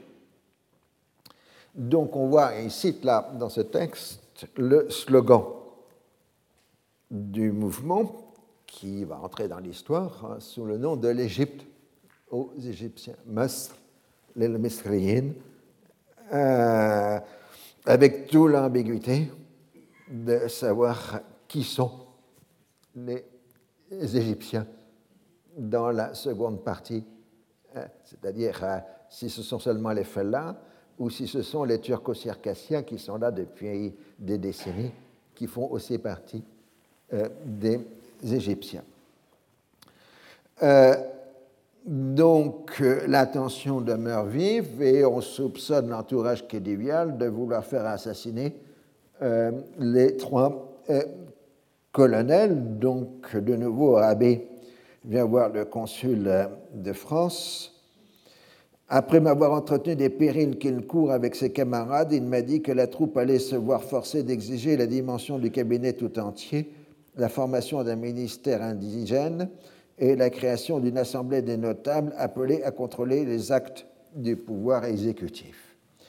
le consul de France tente de dissuader et il s'ensuit une scène tout à fait théâtrale, d'après ce que dit le consul. À ces mots, le colonel tira son sabre, le déposa à mes pieds avec un geste dramatique en me disant Vous êtes l'arbitre de la situation, décidez de notre sort. Ce que vous voudrez sera fait, mais je vous en conjure, prenez en main la direction du mouvement. Je lui ai répondu en lui rendant son sabre Calmez-vous. Nous veillons, Monsieur Mallet et moi, au respect de la parole donnée par le Khedive. Un changement de ministère dans les circonstances actuelles serait chose grave. Pourtant, si nous voyons que celui qui se trouve actuellement à la tête des affaires a perdu toute autorité, nous ne nous obstinerions pas et nous donnerons à son Altesse le conseil d'y apporter certains changements. Mais il faut que vous nous laissiez le temps de nous retourner et que jusque-là, vous vous teniez tranquille. Quant à vos demandes de garantie constitutionnelle, elles ne nous paraissent pas encore mûres. Je vous déclare franchement, l'Europe et en particulier la France ont fait beaucoup pour l'Égypte. Attendez avec confiance les effets ultérieurs de leur sollicitude.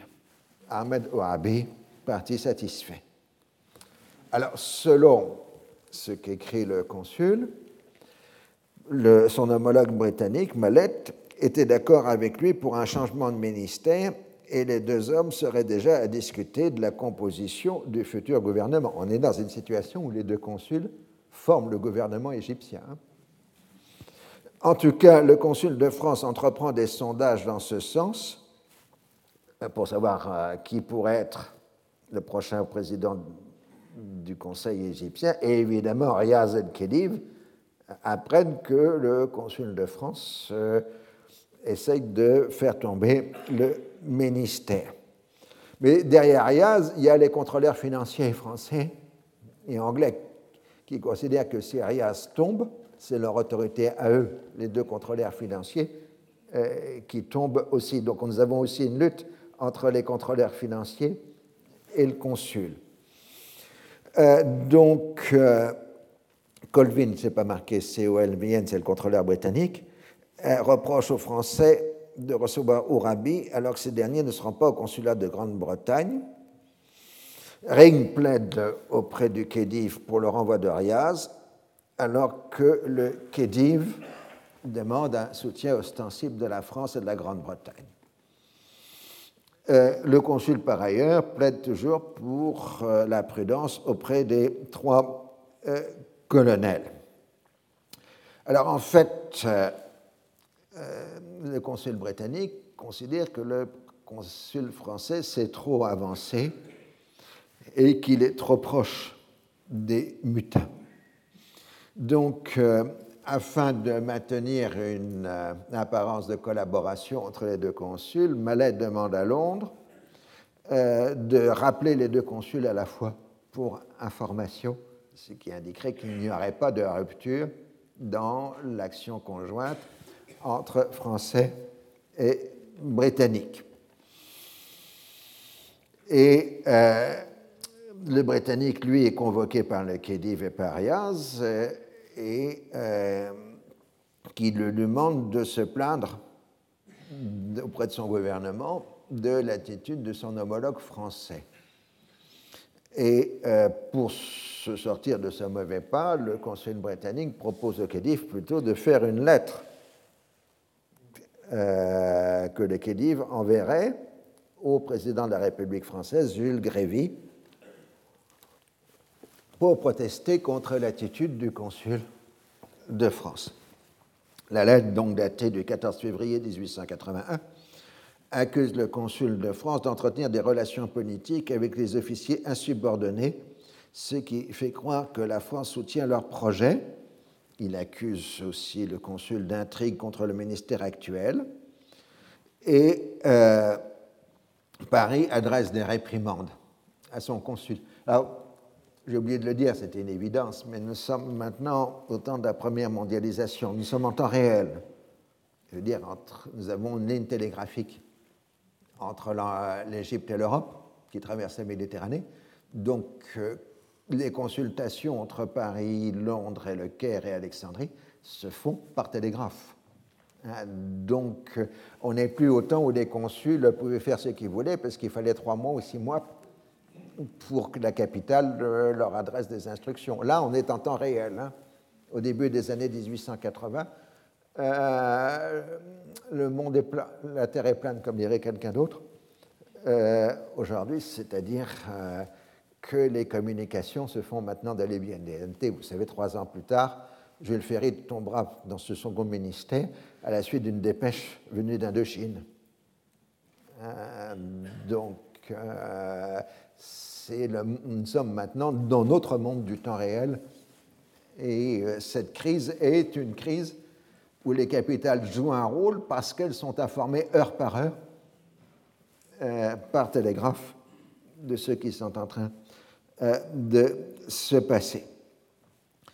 Et euh, Ring proteste autour à Paris en disant qu'il n'y a pas d'incompatibilité entre la matière du contrôle financier et un système représentatif en Égypte. Mais c'est trop tard.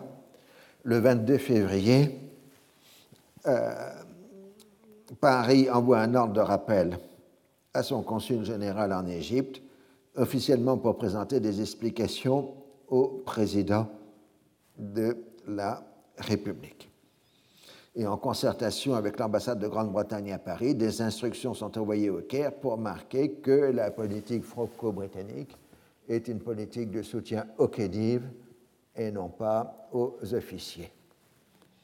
Le gouvernement français est donc d'avis qu'il y a lieu pour les agents de la France et de l'Angleterre en Égypte de prêter de commun accord à l'administration de Khedive tout leur appui et de décourager autant qu'il dépendra d'eux les tentatives qui pourraient être faites, soit pour renverser le trône de Théophile Pacha, soit pour amener un changement violent dans son système de gouvernement. Et donc, là s'arrête euh, la seule tentative d'un représentant politique français de soutenir le mouvement libéral et constitutionnaliste dans l'Empire ottoman, puisqu'on avait déjà vu dans les cas ottomans que les constitutionnalistes avaient été rejetés par les Européens. Dire ceux qui défendent les idées libérales dans l'Empire ottoman n'ont pas le soutien des Européens qui ont tendance toujours à soutenir les pouvoirs autoritaires. D'aucuns aujourd'hui ont encore cette tendance. Euh, donc, euh, ce départ des barons de Ring provoque une certaine émotion dans la colonie française d'Alexandrie, qui est tout à fait remuante par ailleurs. On reproche à Paris d'avoir tout cédé aux Britanniques. Euh, mais le calme semble se rétablir. Mais ce qui est essentiel, malheureusement, c'est qu'il n'y a aucune confiance possible entre les colonels et le pouvoir du Khedive. Mais au-delà de ce qu'on peut considérer comme une question politicienne, c'est en fait, selon prendre un, mot anachronique, mais j'aime bien, d'un grand monsieur que j'ai eu la chance de connaître, Jean Lacouture, euh, l'Égypte entre en mouvement au début euh, de 1880. Et nous en avons un témoin, c'est notre vieil ami, le capitaine de Torcy, qui passe quelques jours en Égypte à la fin mars 1881. Euh, bon, comme c'est un bon fonctionnaire, il ne peut pas s'empêcher de faire un rapport à Paris. Euh, et donc, voici un extrait du troisième rapport Torcy. Euh, les trois colonels dont l'initiative a provoqué cette crise, inquiets des suites que l'on pouvait avoir pour eux dans l'avenir, l'acte d'indiscipline dont ils se sont rendus coupables sont devenus de véritables conspirateurs, et ce qui est plus grave encore, des conspirateurs au grand jour. Autour d'eux se sont groupés nombre d'officiers et de soldats qui veillent sur eux nuit et jour sous prétexte que leur vie, ou tout au moins leur liberté, sont menacées. Et l'impunité dont ils jouissent ne peut qu'augmenter leur hardiesse. Partout dans les casernes, dans les corps de garde, se tiennent de véritables conciliabules, officiers arabes et soldats sont mêlés dans une surprenante familiarité. Quoique l'ordre de la rue soit parfait, c'est un véritable État révolutionnaire qui peut, au premier jour et sous le premier prétexte venu, se traduire en fait grave. Alors, capitaine de Torcy est un homme d'ordre et euh, donc il craint que, enfin, que annonce que si cette situation d'anarchie se répand, la seule solution, c'est une intervention militaire européenne pour rétablir l'ordre. Il faut donc en priorité dissoudre et reconstituer l'armée égyptienne avant que cela soit trop tard.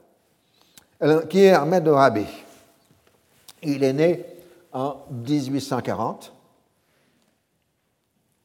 Ça, c'est les trois colonels. Dans un village du Delta. Son père était chef de village, au centre de Orabi. Hein. Euh, il a reçu une instruction élémentaire dans une école locale, puis a étudié à Al-Azhar pendant deux ans. Il passe dans l'armée d'abord comme fonctionnaire, puis comme officier. Il a eu une carrière rapide et brillante sous Saïd Pacha, ce qui lui a permis d'arriver à 29 ans au grade de lieutenant-colonel, Kaim Makam, et du camp de Viceroy. Mais il végète sans aucune promotion durant le règne d'Ismaël, qui préfère les turco-circassiens. Durant la guerre avec l'Éthiopie, il était chargé du transport entre le Caire et le Soudan. Dans les années 1870, il a fréquenté épisodiquement certains cercles littéraires, euh, dont celui de James Sanoua, Abu Nadara, l'écrivain contestataire, euh, pamphlétaire euh, égyptien. Il a surtout aussi fait connaissance d'un monsieur dont nous avons l'occasion beaucoup parler, qui est un Suisse, John Ninette, euh, qui est un Allemand démocrate suisse qui s'est spécialisé dans la culture du coton, d'abord en Amérique et puis ensuite en Égypte.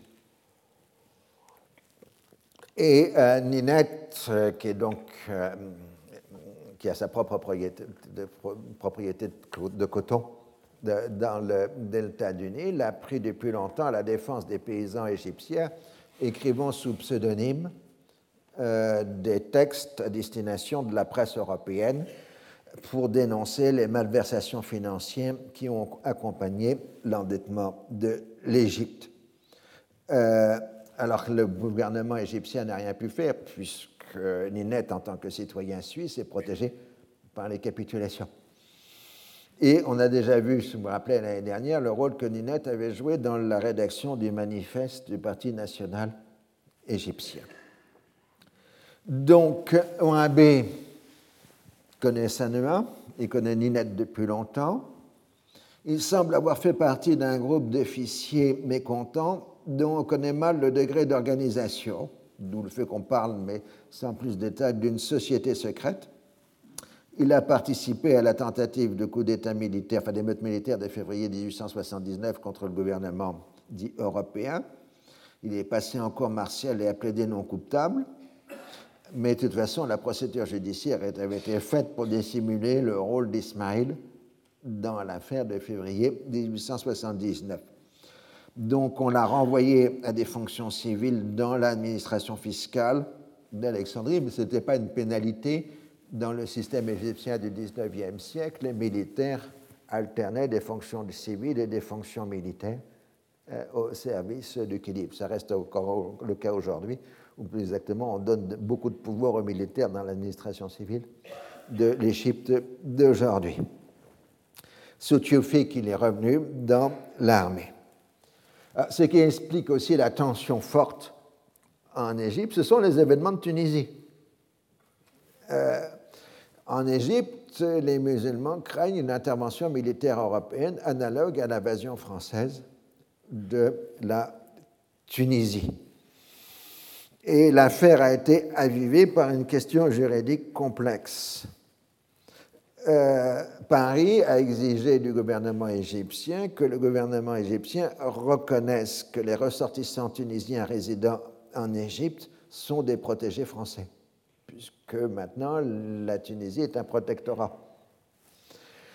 Or, euh, Abdulhamid refuse de reconnaître dans l'Empire ottoman les Tunisiens comme des protégés français, dans la mesure où ils les considèrent comme des Ottomans, puisqu'ils ne reconnaissent pas la légalité du protectorat, et que d'autre part, la ligne directrice d'Abdulhamid a toujours été de refuser qu'un musulman soit protégé français, enfin protégé européen.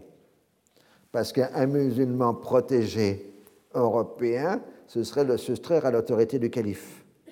Et euh, donc à une atteinte à son pouvoir euh, califal. De plus, euh, si on est protégé français en Égypte, on obtient ipso facto un certain nombre euh, d'exemptions fiscales, d'où le nombre très considérable de gens qui se proclament protégés français, d'origine tunisienne, alors qu'ils n'ont jamais mis les pieds en Tunisie et qui éventuellement n'ont aucune relation avec ce pays. Ce sont des protections de complaisance. Euh, donc, la question pour l'Égypte, dans, dans, cette histoire des ressortissants tunisiens, est à la fois la défense de l'islam et de l'Empire ottoman et des ressources fiscales du pays.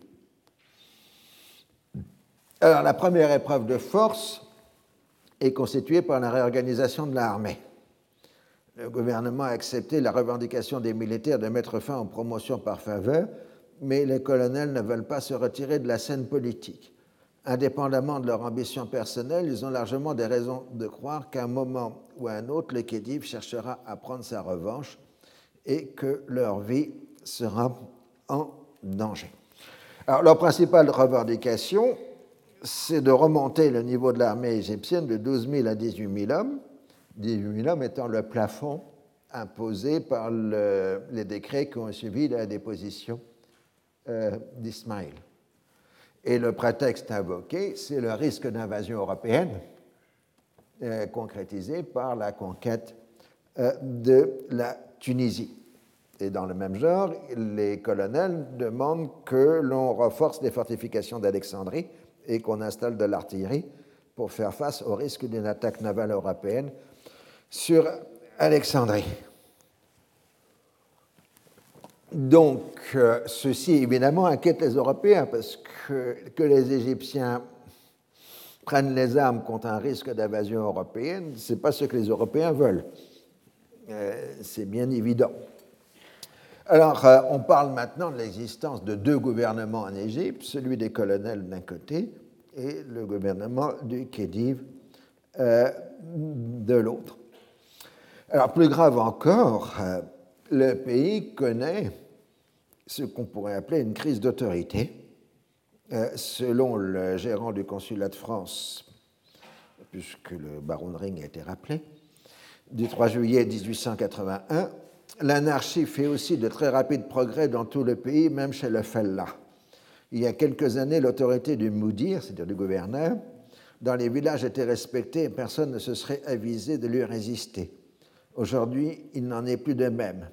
Le Moudir, privé de sa courbache, c'est-à-dire de sa cravache, aboli sans avoir été remplacé, n'a plus d'action sur le fait là, souligné dans la dépêche, car la prison qui n'a en Égypte rien d'affamant est considérée par ce dernier comme un agréable repos. Euh, donc, euh, il faut bien comprendre, ce texte ressemble étrangement à ce qu'on dit sur l'Égypte en 2011-2012, il n'y a plus d'autorité dans le pays. quand les Égyptiens cessent d'obéir, c'est absolument redoutable pour un pays qui est fondé sur justement un culte euh, de l'obéissance. Quand un Libanais cesse d'obéir, on ne s'en aperçoit pas, parce qu'en général, il n'obéit pas de toute façon. Euh, euh, tandis qu'en Égypte, ça c'est grave. alors, le nouveau consul de France vient d'arriver. Alors, c'est un, je suis désolé pour l'orthographe, c'est un Sekienwitz. Euh, donc, c'est un Polonais d'origine, c'est un cousin de l'écrivain polonais qui aura un des premiers prix Nobel de littérature euh, avec Kovedis euh, au début du XXe siècle. Et ça s'écrit de la même façon que le prix Nobel, si ça vous rassure pour l'écriture. donc, le nouveau consul décrit ainsi les conditions de la crise. Le Khedive n'exerce pas son autorité, le Premier ministre n'a pas de légitimité pour le remplacer dans cette fonction, la réforme judiciaire pousse les indigènes à vouloir revendiquer leurs droits, les fonctionnaires européens sont considérés comme trop payés, ils ne cachent pas leur mépris pour les indigènes, les musulmans n'acceptent pas obéir aux chrétiens. Et, je cite, j'ajouterai enfin qu'un sentiment nouveau que je qualifierais de patriotisme, si ce terme n'était beaucoup trop élevé, commence à se développer parmi le peuple égyptien. Dans tous les cas, la formule l'Égypte aux Égyptiens traduit ce sentiment, les. Ça, c'est le grand slogan, c'est ce qui est resté dans la mémoire collective égyptienne jusqu'à aujourd'hui. C'est ce slogan de 1881, l'Égypte aux Égyptiens. Alors, derrière le slogan, euh, nous avons le rapprochement du groupe des grands propriétaires fonciers, pour la plupart d'origine turco-circassienne, avec les militaires. Car euh, les militaires ne demandent plus seulement des réformes de l'armée, ils veulent, ils ont adopté les mots d'ordre constitutionnalistes euh, qui visent à la fois la, mise en, mainmise européenne et le gouvernement kédivial autoritaire de Ayas Pacha. Et donc c'est l'intérêt conjoint des grands propriétaires euh, et des militaires qui exprime au, durant l'été 1881 ce slogan. Euh, si vous voulez, l'idée pour les grands propriétaires, c'est qu'un gouvernement constitutionnel issu d'élections contrôlera les finances de l'Égypte, donc on cessera de faire payer des impôts aux plus riches des Égyptiens. Euh, et c'est tout le problème de l'adoption du libéralisme dans ces régions. Ce n'est pas simplement une question de doctrine politique, ce sont des intérêts matériels concrets euh, qui sont en jeu. Alors, euh, les, les situations euh, deviennent tendues avec multiplication euh, d'affaires qui montrent l'insubordination croissante des euh, militaires. et donc, dans ces mémoires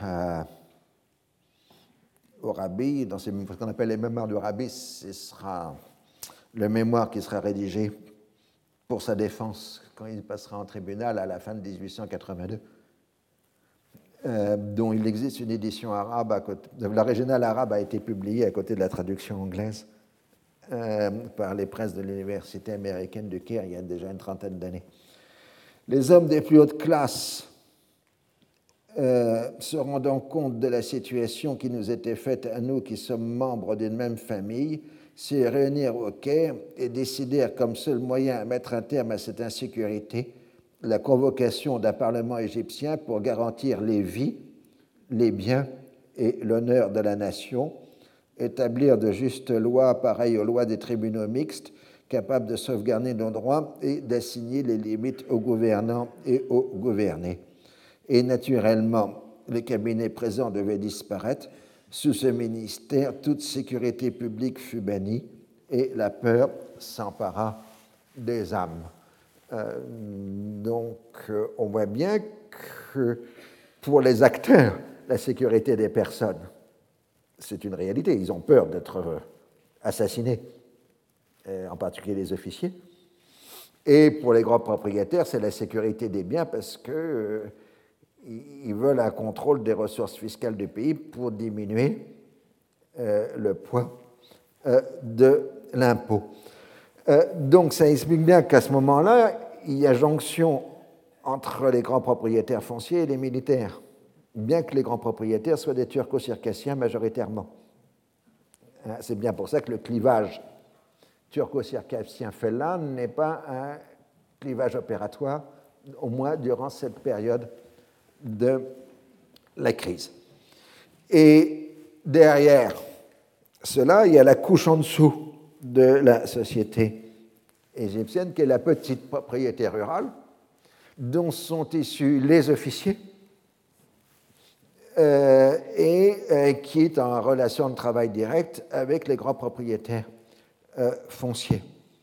On a donc une coalition d'intérêts hétérogènes qui se regroupent sous ce qui devient l'affirmation politique d'une identité égyptienne. Les Français eux-mêmes sont plutôt hostiles à Arias que les Français soupçonnent d'être plutôt favorables aux Britanniques. Alors la diplomatie française est embêtée puisque d'un côté, euh, elle ne veut pas de troubles qui provoqueraient une intervention militaire qui serait une occupation britannique. Et de l'autre côté, elle, elle, ne veut pas accepter que le désordre continue de s'étendre dans la vallée du Nil. Et donc, euh, on évoque à ce moment-là la possibilité d'une démonstration navale franco-britannique devant Alexandrie pour rappeler qui est le maître aux uns et aux autres.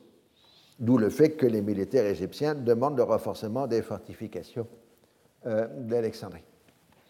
Le 20 août 1881, Orabi transmet au gouvernement une note qui comprend un certain nombre de mesures destinées à améliorer le sort matériel des officiers, mais le gouvernement préfère atermoyer plutôt que se lancer dans une épreuve de force.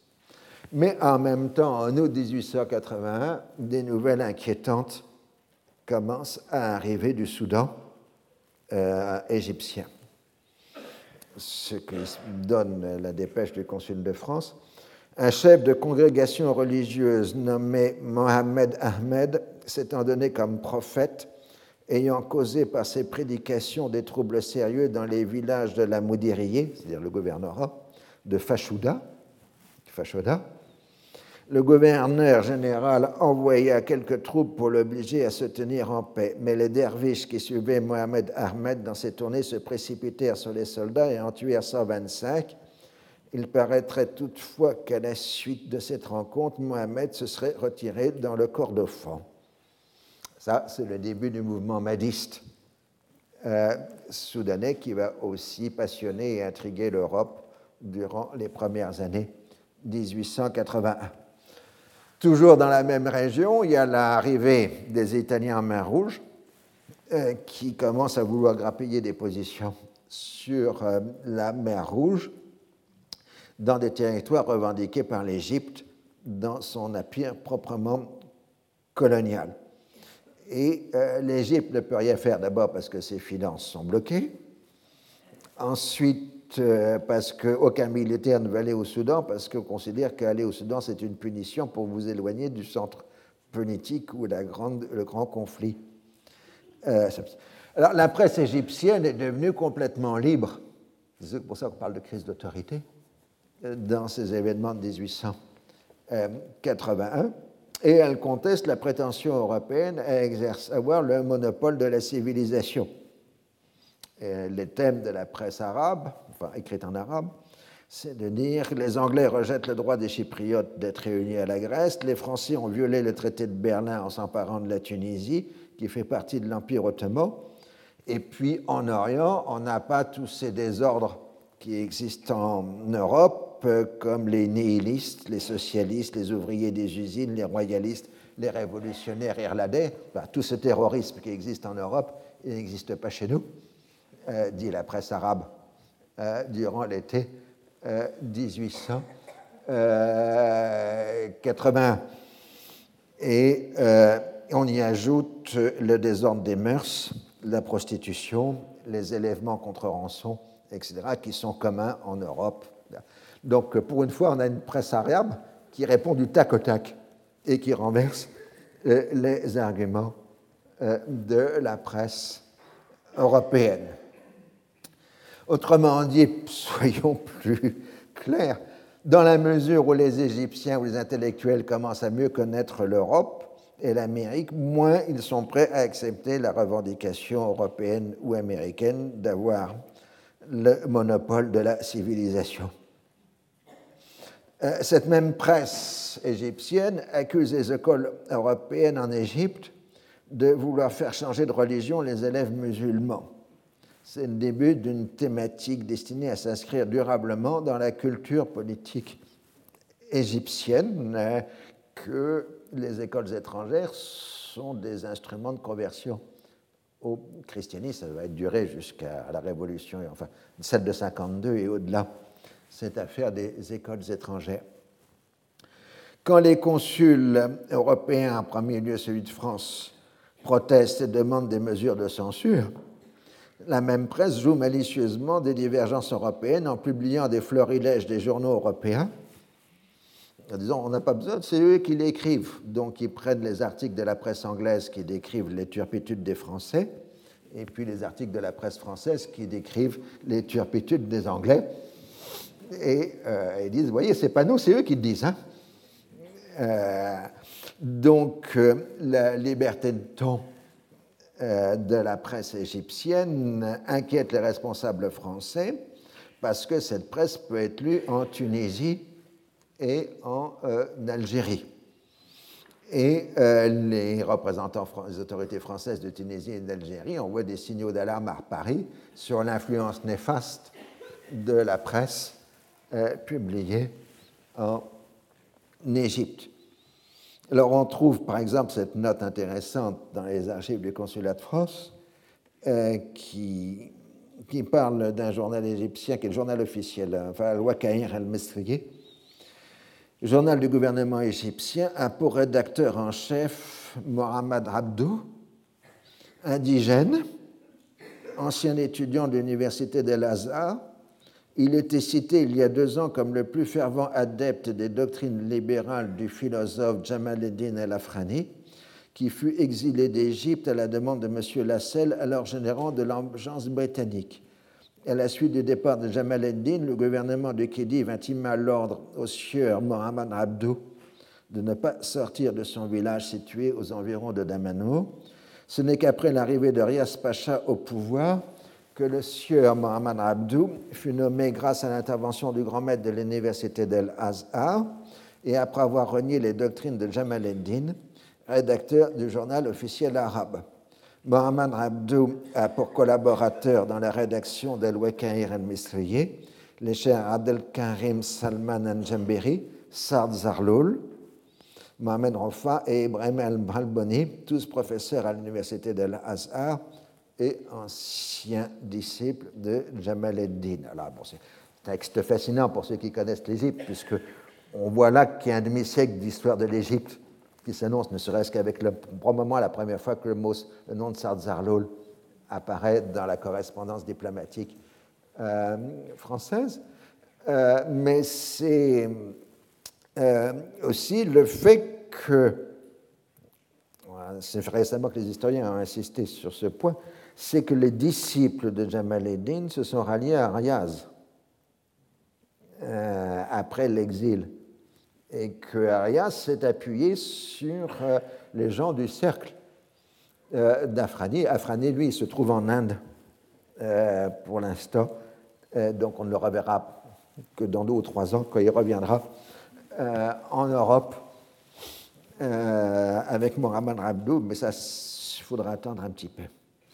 L'homme qui monte dans ces milieux de la presse égyptienne, c'est Abdallah Nadim, qui est un journaliste et orateur, né en 1834 à Alexandrie, dans un milieu tout à fait modeste.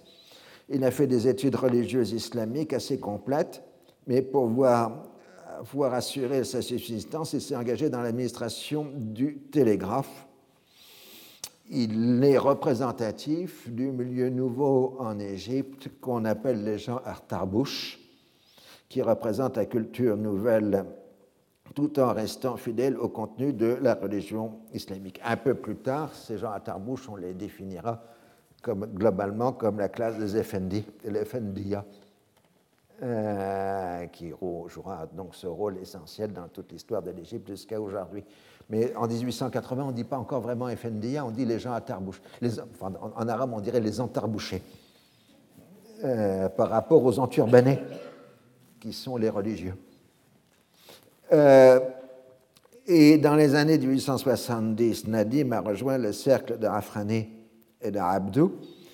Il partage avec eux la conviction que la réforme religieuse et la réforme politique ne font qu'un, puisque l'arriération où se trouve l'islam est due en particulier au despotisme.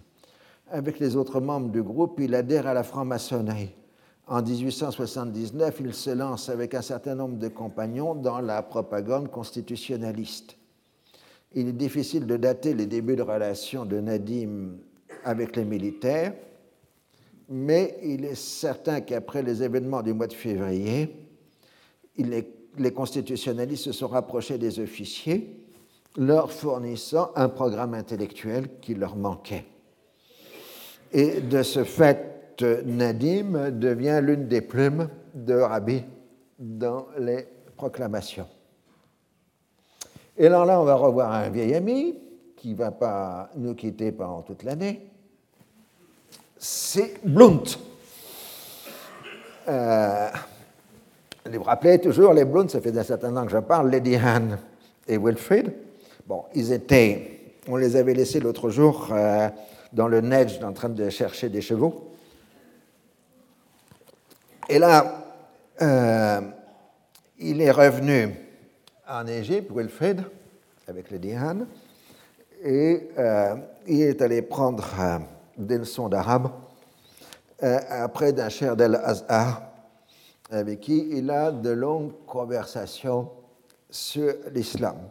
Et ce cher l'introduit au début de 1881 auprès de Mohamed Abdou. Ensuite, Blount se rend à Jeddah dans le but de rencontrer un religieux wahhabite avec lequel il pourrait dresser un plan de réforme de l'islam, parce que ses ambitions sont modestes, il veut réformer l'islam. Euh, mais il est tombé malade sur place et revient au Caire pour sa convalescence et donc reprend ses études sur l'islam avec ses amis de l'Azhar. Ensuite, il repart avec Lady Anne pour la Syrie et la Mésopotamie, séjournant dans les tribus bédouines comme d'habitude. Il pense qu'elles sont au bord de la révolte contre le pouvoir ottoman et n'attendent qu'un soutien de l'étranger qui tout en état de cause, ne peut être que l'Angleterre. Donc Blone construit en 1880-81 un grand projet de révolte arabe bédouine soutenu par la Grande-Bretagne.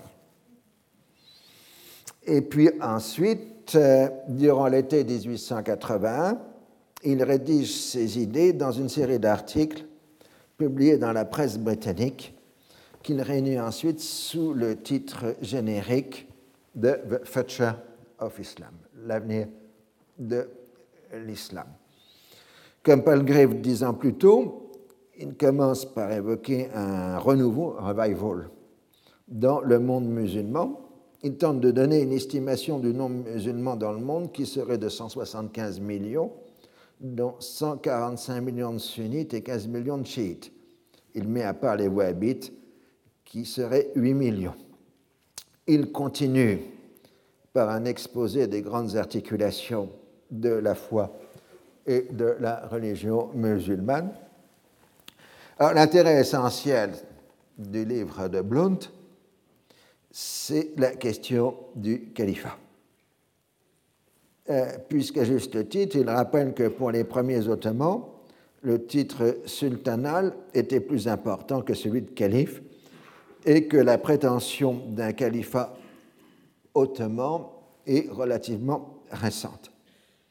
Or, la loi musulmane exige que le calife soit de Quraysh, la tribu du prophète.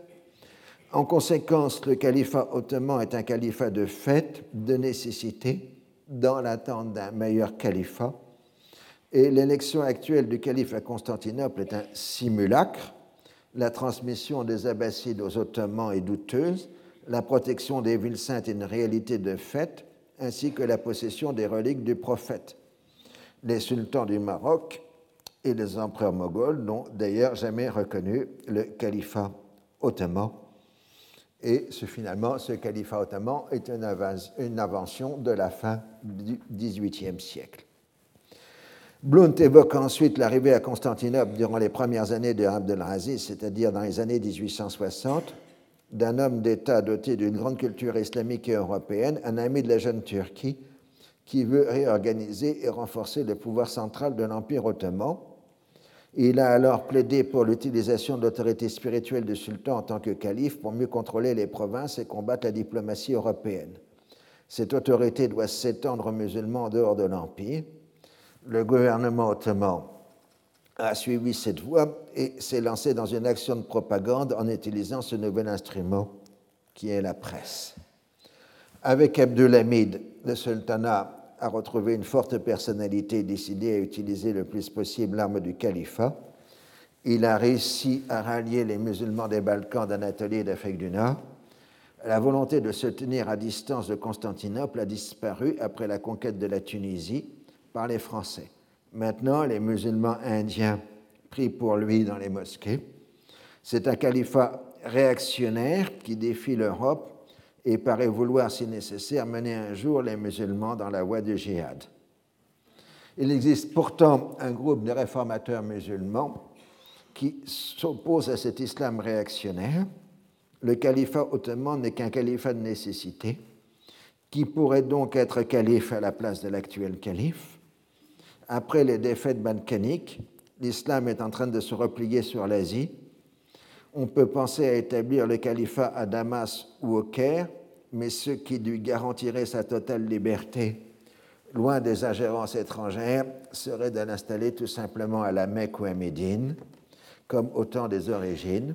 Le candidat le plus naturel n'est peut-être que la famille chérifienne de la Mecque, c'est la seule à avoir les titres nécessaires pour une revendication légitime.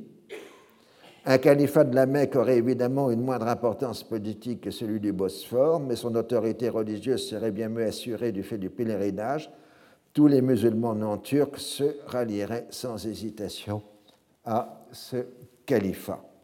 Blount apporte ensuite la question fondamentale est-ce que l'islam a les moyens de se réformer dans sa vie politique et morale? S'il s'en tient à ses propres forces, il est condamné à périr, car le monde de l'islam est sans cohésion et divisé par des mers et des déserts.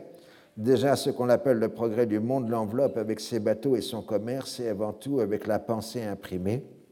Pressé par tous ses voisins, l'islam doit faire face à l'invasion intellectuelle de ses frontières avec l'intelligence correspondante. En exprimant l'opinion que l'islam n'est pas destiné à périr, Blount s'oppose à la pensée générale de ses compatriotes qui considèrent que l'islam est immuable. Il sait bien qu'il y a de très fortes résistances au changement, mais le fait est que l'islam est en mouvement, dit Blount. Depuis une dizaine d'années, un grand nombre de religieux sont passés du côté de l'opinion libérale et ont fait des efforts sérieux pour concilier le désir d'amélioration avec une toujours aussi forte loyauté à l'islam il existe bien un parti libéral qui ne se limite pas aux intrigants politiques bien connus en Europe comme Midat Pacha, mais s'étend aussi à des hommes à la piété sincère qui veulent introduire des réformes tout aussi bien morales que politiques. Ils veulent une religion plus austère qui libère l'intelligence des croyants des entraves de la scolastique. Ils ressemblent fortement aux réformateurs du christianisme en Europe au XVe siècle. À part de rares fidèles européanisés, il n'existe pas de musulman sceptique, c'est-à-dire un musulman qui ne croit pas à la mission divine de Mahomet. On peut être totalement dépravé ou avoir adopté le langage de l'Europe. On ne cesse pas de croire à la vérité du Coran et au jugement dernier. L'islam est aussi éternel que le christianisme. Il est dans sa plus simple expression la reprise emphatique de la croyance immémoriale des sémites et existera tant que les sémites existeront en Arabie. Ça, c'est du Renan. La loi islamique n'est que la codification de leurs mœurs et coutumes. Enfin, la pensée sémitique est le levain qui a influencé les esprits des nations. Même l'Angleterre, qui n'a jamais été en contact direct avec l'Arabie, n'a pas cessé d'être dominée par la pensée arabe. La chevalerie, une notion purement bédouine, vient à peine de s'éteindre chez nous. La romance, produit de l'Arabie pré-islamique, est encore pour nous un motif d'inspiration. Notre peuple prie le Dieu d'Abraham, si nous avons été aussi influencés à distance, qu'en est-il des peuples qui ont été modelés par la pensée arabe? Plus dramatiquement, Blount perçoit deux voies de renouvellement de l'islam. La première est celle de la violence. Les croyants de toute obédience devant les épreuves peuvent croire qu'ils sont arrivés à la fin des temps et qu'un homme envoyé par Dieu, un Mahdi, viendra rétablir la justice sur terre il peut apparaître dans un coin éloigné de la terre et marcher sur la Mecque. Pour les chiites, ce Mahdi n'est autre que le douzième imam qui viendra quand le règne des Turcs sera fini. On parle d'ailleurs de l'existence d'un tel personnage au Soudan, mais ce réformisme puritain par les armes se heurtera aux Ottomans et aux Européens, puisque dans la marche vers la Mecque, il faudra traverser le canal de Suez. La loi islamique est une construction rationnelle fondée sur l'exégèse des traditions les plus anciennes. La liberté d'interprétation, l'ishtiad, a cessé d'être pratiquée quand les Arabes ont cessé d'être dominants dans le monde de l'islam. Si la pensée arabe redevient dominante, la tendance ira vers une lecture plus large et plus libérale de la loi, et en même temps, il pourrait y avoir une réconciliation avec la chrétienté, voire avec le christianisme. Le problème est d'adapter la loi aux besoins du monde moderne. Actuellement, il n'existe pas d'autorité islamique capable de l'imposer au monde musulman. Seule une restauration du califat tel qu'il était à l'origine pourrait le faire. Cela ne peut venir du califat ottoman, mais bien d'un califat de Quraysh installé à la Mecque. C'est aux modes musulmans de faire leur propre régénération selon leurs propres lois et conscience. L'Angleterre doit comprendre que l'islam continuera d'exister et ne peut être détruit. Le monde musulman doit s'attendre à de nouvelles pertes territoriales. Français, Espagnols et Italiens vont achever la conquête de l'Afrique du Nord et le refoulement des populations musulmanes de littoral. L'islam compensera ses pertes en s'étendant à l'Afrique noire. De même, la Turquie d'Europe est condamnée à disparaître et la Russie pourrait s'emparer de l'Anatolie. La Perse chiite risquerait le même sort. La chute de Constantinople mettra fin à la confusion du spirituel et du temporel en islam. Le califat du futur sera une autorité spirituelle qui donnera un nouvel élan à la religion. De tous les Européens, les Anglais sont les plus proches des musulmans car ils sont les plus loin d'esprit de croisade. L'Angleterre devra se proclamer protectrice du nouveau califat et encourager le renouveau de l'islam plutôt que d'essayer de le combattre. Donc ce texte extraordinaire, absolument étrange qu'avait Thatcher of Islam, il est que vous pouvez trouver sur l'Internet. Hein, vous trouvez sur l'Internet euh, des facsimiles, des, PDF de des différentes éditions euh, de Future of Islam. Euh, il est très difficile de savoir dans ce texte ce qui appartient à Blount et ce qui appartient à Mohamed Abdo. bien entendu, l'idée de mettre l'islam sous protection anglaise, c'est du blunt, il n'y a, pas de problème. Mais l'idée d'un califat arabe réformateur est un thème fréquemment traité dans les milieux réformateurs égyptiens. Blount attribue d'ailleurs l'idée première au calife Ismaël, désireux de se venger de sa déposition au détriment des Ottomans. Et Bon, voilà, je vais arrêter là pour aujourd'hui parce que je veux dire tout simplement pour le thème suivant, c'est qu'en 1907, Bloom publiera une histoire secrète de la révolution égyptienne qui fera qu'ensuite tous les récits euh, de la révolution égyptienne euh, tourneront comme étant des réfutations de Bloom. Blount est un personnage essentiel, euh, ne serait-ce de mémoire, il n'est mort qu'en 1921 et il est bien évident que tous les responsables britanniques de la Première Guerre mondiale avaient lu The Future of Islam. Euh, donc, c'est un texte sur lequel il faut encore beaucoup réfléchir parce qu'il est vraiment très énigmatique. Je vous remercie pour aujourd'hui. Retrouvez tous les contenus du Collège de France sur www.colège-2-france.fr.